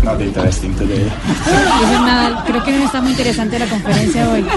Y ahí se despierta el periodista. Qué oso ese. Buongiorno, Ubaldo. Buenos días, Ubaldo. No, no, no, no. Y atención porque Thiago Silva, que está en gira con el PSG, eh, puso a una compañía de comidas enlatadas en problema porque eh, abrió un paquete de quinoa donde adentro del paquete de quinoa había varios insectos. Thiago Silva puso el video en las redes sociales y creo que esta compañía no tendrá mucho futuro. Terrico, et regardez ce qu'on trouve à l'intérieur. Des dizaines, des dizaines d'insectes. La date Miren, de aquí détention lleno de insectos. C'est inadmissible. Esto es inadmisible, imagínate. Ah, Dios mío. Y esa es la esposa de Thiago Silva también molesta con el tema. varilla. La que tenía que estar haciendo exactamente su comida y no, no, pudo, no pudo hacerlo. Eh, Robert Farah y, Seba- y Juan Sebastián Cabal, que están en, eh, en el Abierto de Australia entrenando en ese momento, eh, pusieron también un video en las redes sociales mostrando cómo es el comedor oficial para los tenistas del Australian Open. Parece más un hotel cinco estrellas. Cabalito, ¿qué vas a almorzar? Pica. Está es la- el comedor del, del Grand Slam, muchachos. No nos podemos quejar. Y otro que también fue noticia en las redes sociales fue Jordi Alba, eso porque le preguntaron después del partido del Barcelona que sobre la comparación entre Messi y Vinicius Junior. Eso fue lo que dijo Jordi Alba. Desde Madrid se están haciendo comparaciones Vinicius-Messi. ¿Qué opinas de eso? Buenas noches. Buenas noches. Todo lo Desde que, Madrid se están haciendo todo lo que ha pasado en las redes. Ah, acaba de llegar Cristina. Vino por Carlos Mario. sí. Llegó, llegó Cristina. Cristina, viniste por Carlos Estaba- Mario. estaba sí. no es sino es callejero. Recogió el pesebre, anda recogiendo el pesebre. Ay, sí, qué cosa tan aburridora. Y eso No, uno no. se arrepiente que llegue Navidad y haber sacado todo ese reguero. No, pues Eh, tranquila que ya qué viene octubre, ya lo puedo ver acá en octubre Sí, en prácticamente. octubre, no, ya, qué ya la Navidad qué empieza en octubre. Oiga, ha dado mucha lidia este muchacho. Eh, que Ave María Eh, Cristina. No, sí. no, no, sí. No, más o menos, Tan complicado. que sí, es, sí, sí. Eh, eh, eh, usted le puede decir, eh, Carlos Mario, que no le abran la puerta a Esperancita Gómez porque aquí estamos un señor en el... Ay, papi, ábrame lo que quiera. qué Usted me puede Señor, Dios mío, bendito. Usted me puede abrir lo que No, quiera, no, papi. qué horror. no, como el señor Humberto González aquí va y Esperanza, sabe, Esperanza, sabe. por favor. Ay, cuidado. compórtese, compórtese bien. Tranquilo. Un día como hoy, ¿qué ha pasado? Yo Ah, ya llegaron las cuenta. Esperanza, por favor. En 1907, adolescentes de Almagro resuelve fundar un club llamado Forzoso de Almagro, que luego derivaría en San Lorenzo de Almagro. En 1958, Joao Abelán, futuro titular de la FIFA, es elegido presidente de la Confederación Brasilera de Deportes. En 1982 nació en Barcelona Víctor Valdés, portero titular del Fútbol Club Barcelona. En el 2000, Corinthians se consagra campeón de primero del Mundial de Clubes de FIFA Eso. al derrotar a Vasco da Gama en la final. Correcto. En Corinthians se contó con el colombiano Freddy Rincón Rincón. como capitán en el podio. Campeón Corinthians, un campeón Vasco da Gama, tercer lugar el Necaxa de México y el cuarto lugar el Real Madrid. Y en un día como hoy a un pobre ¿Qué pasó, señor le dijeron que era el último día de vida de él. ¿Ah, sí? El último día, usted va a morir mañana, le dijeron. Sí. Y el tipo dijo, "Ay, no llore, entonces se fue para donde la mujer. Sí. Y yo, mija, apúrese que nos vamos a ir a bailar, eh, nos vamos, mejor dicho, nos vamos a emborrachar, vamos a amanecer juntos, nos vamos para un motel. Mejor dicho, esta noche nos la pegamos porque mañana me voy a morir. Señora, claro, como a usted no le toca levantarse a cuadrar velorio. Ay, no. Ay, llegó Oiga. Blog Populi. Hasta Don. Jorge Abreu, lo está esperando Monseñor por la foto. ¿Por la qué? Para la foto. La selfie, sí, que La tiene selfie. parte del Papa. él le gusta la sífilis, tomarse la sífilis, se me No, sé. selfie. Esa joda, se me sé. Eh, monseñor, eh, a lo que hacen referencia es una foto muy prudente que viniendo con el Santo Padre de, de- de Roma, nos tomamos y entonces ellos me molestan por eso. Pero fue una fotico que no tuvo mayor relevancia, ¿cierto, Aurorita? La cochina envidia. Exactamente. Bendición. Ay, Aurorita. Aurorita. No, no, quite de ahí, viejita. No, Eh, ¿qué le pasa? ¡Feliz año, güey! No, abrace a don Javier así, mire, no. lo estoy cogiendo. Me puso, a me puso a toser. o sea. Se te alborotó el epoc. Eh, el epoc. Venga, monseñor, venga. ¡Feliz año, güey! No, entonces no le damos el feliz año. Oiga, hermano. ¿y esas nenas que tiene ahí detrás qué? No, la amiga. Estamos, oiga, hermano. Sí. Estamos en una fiesta, no hemos parado. Allá estuvo Juan Pablo como tres días. Juan Pablo Hernández Sí, estuvo en la estuvo fiesta. en la. Allá sí. Juan Juan Pablo, ¿usted estuvo en la fiesta con la señora? No. No, ¿Cómo le ocurre? Lo, único- ni tiempo. lo único que hemos visto a Juan Pablo es trabajando. ¿Cómo va a decir? No. Llegaba en bicicleta y todo. Oiga, Matías, no, no, buenas tardes, hombre. Como le diría Messi a Gerardo Bedoya y a Sergio Ramos, donde llegaron a marcarlo, no saben la falta que me hicieron, hombre, muchachos.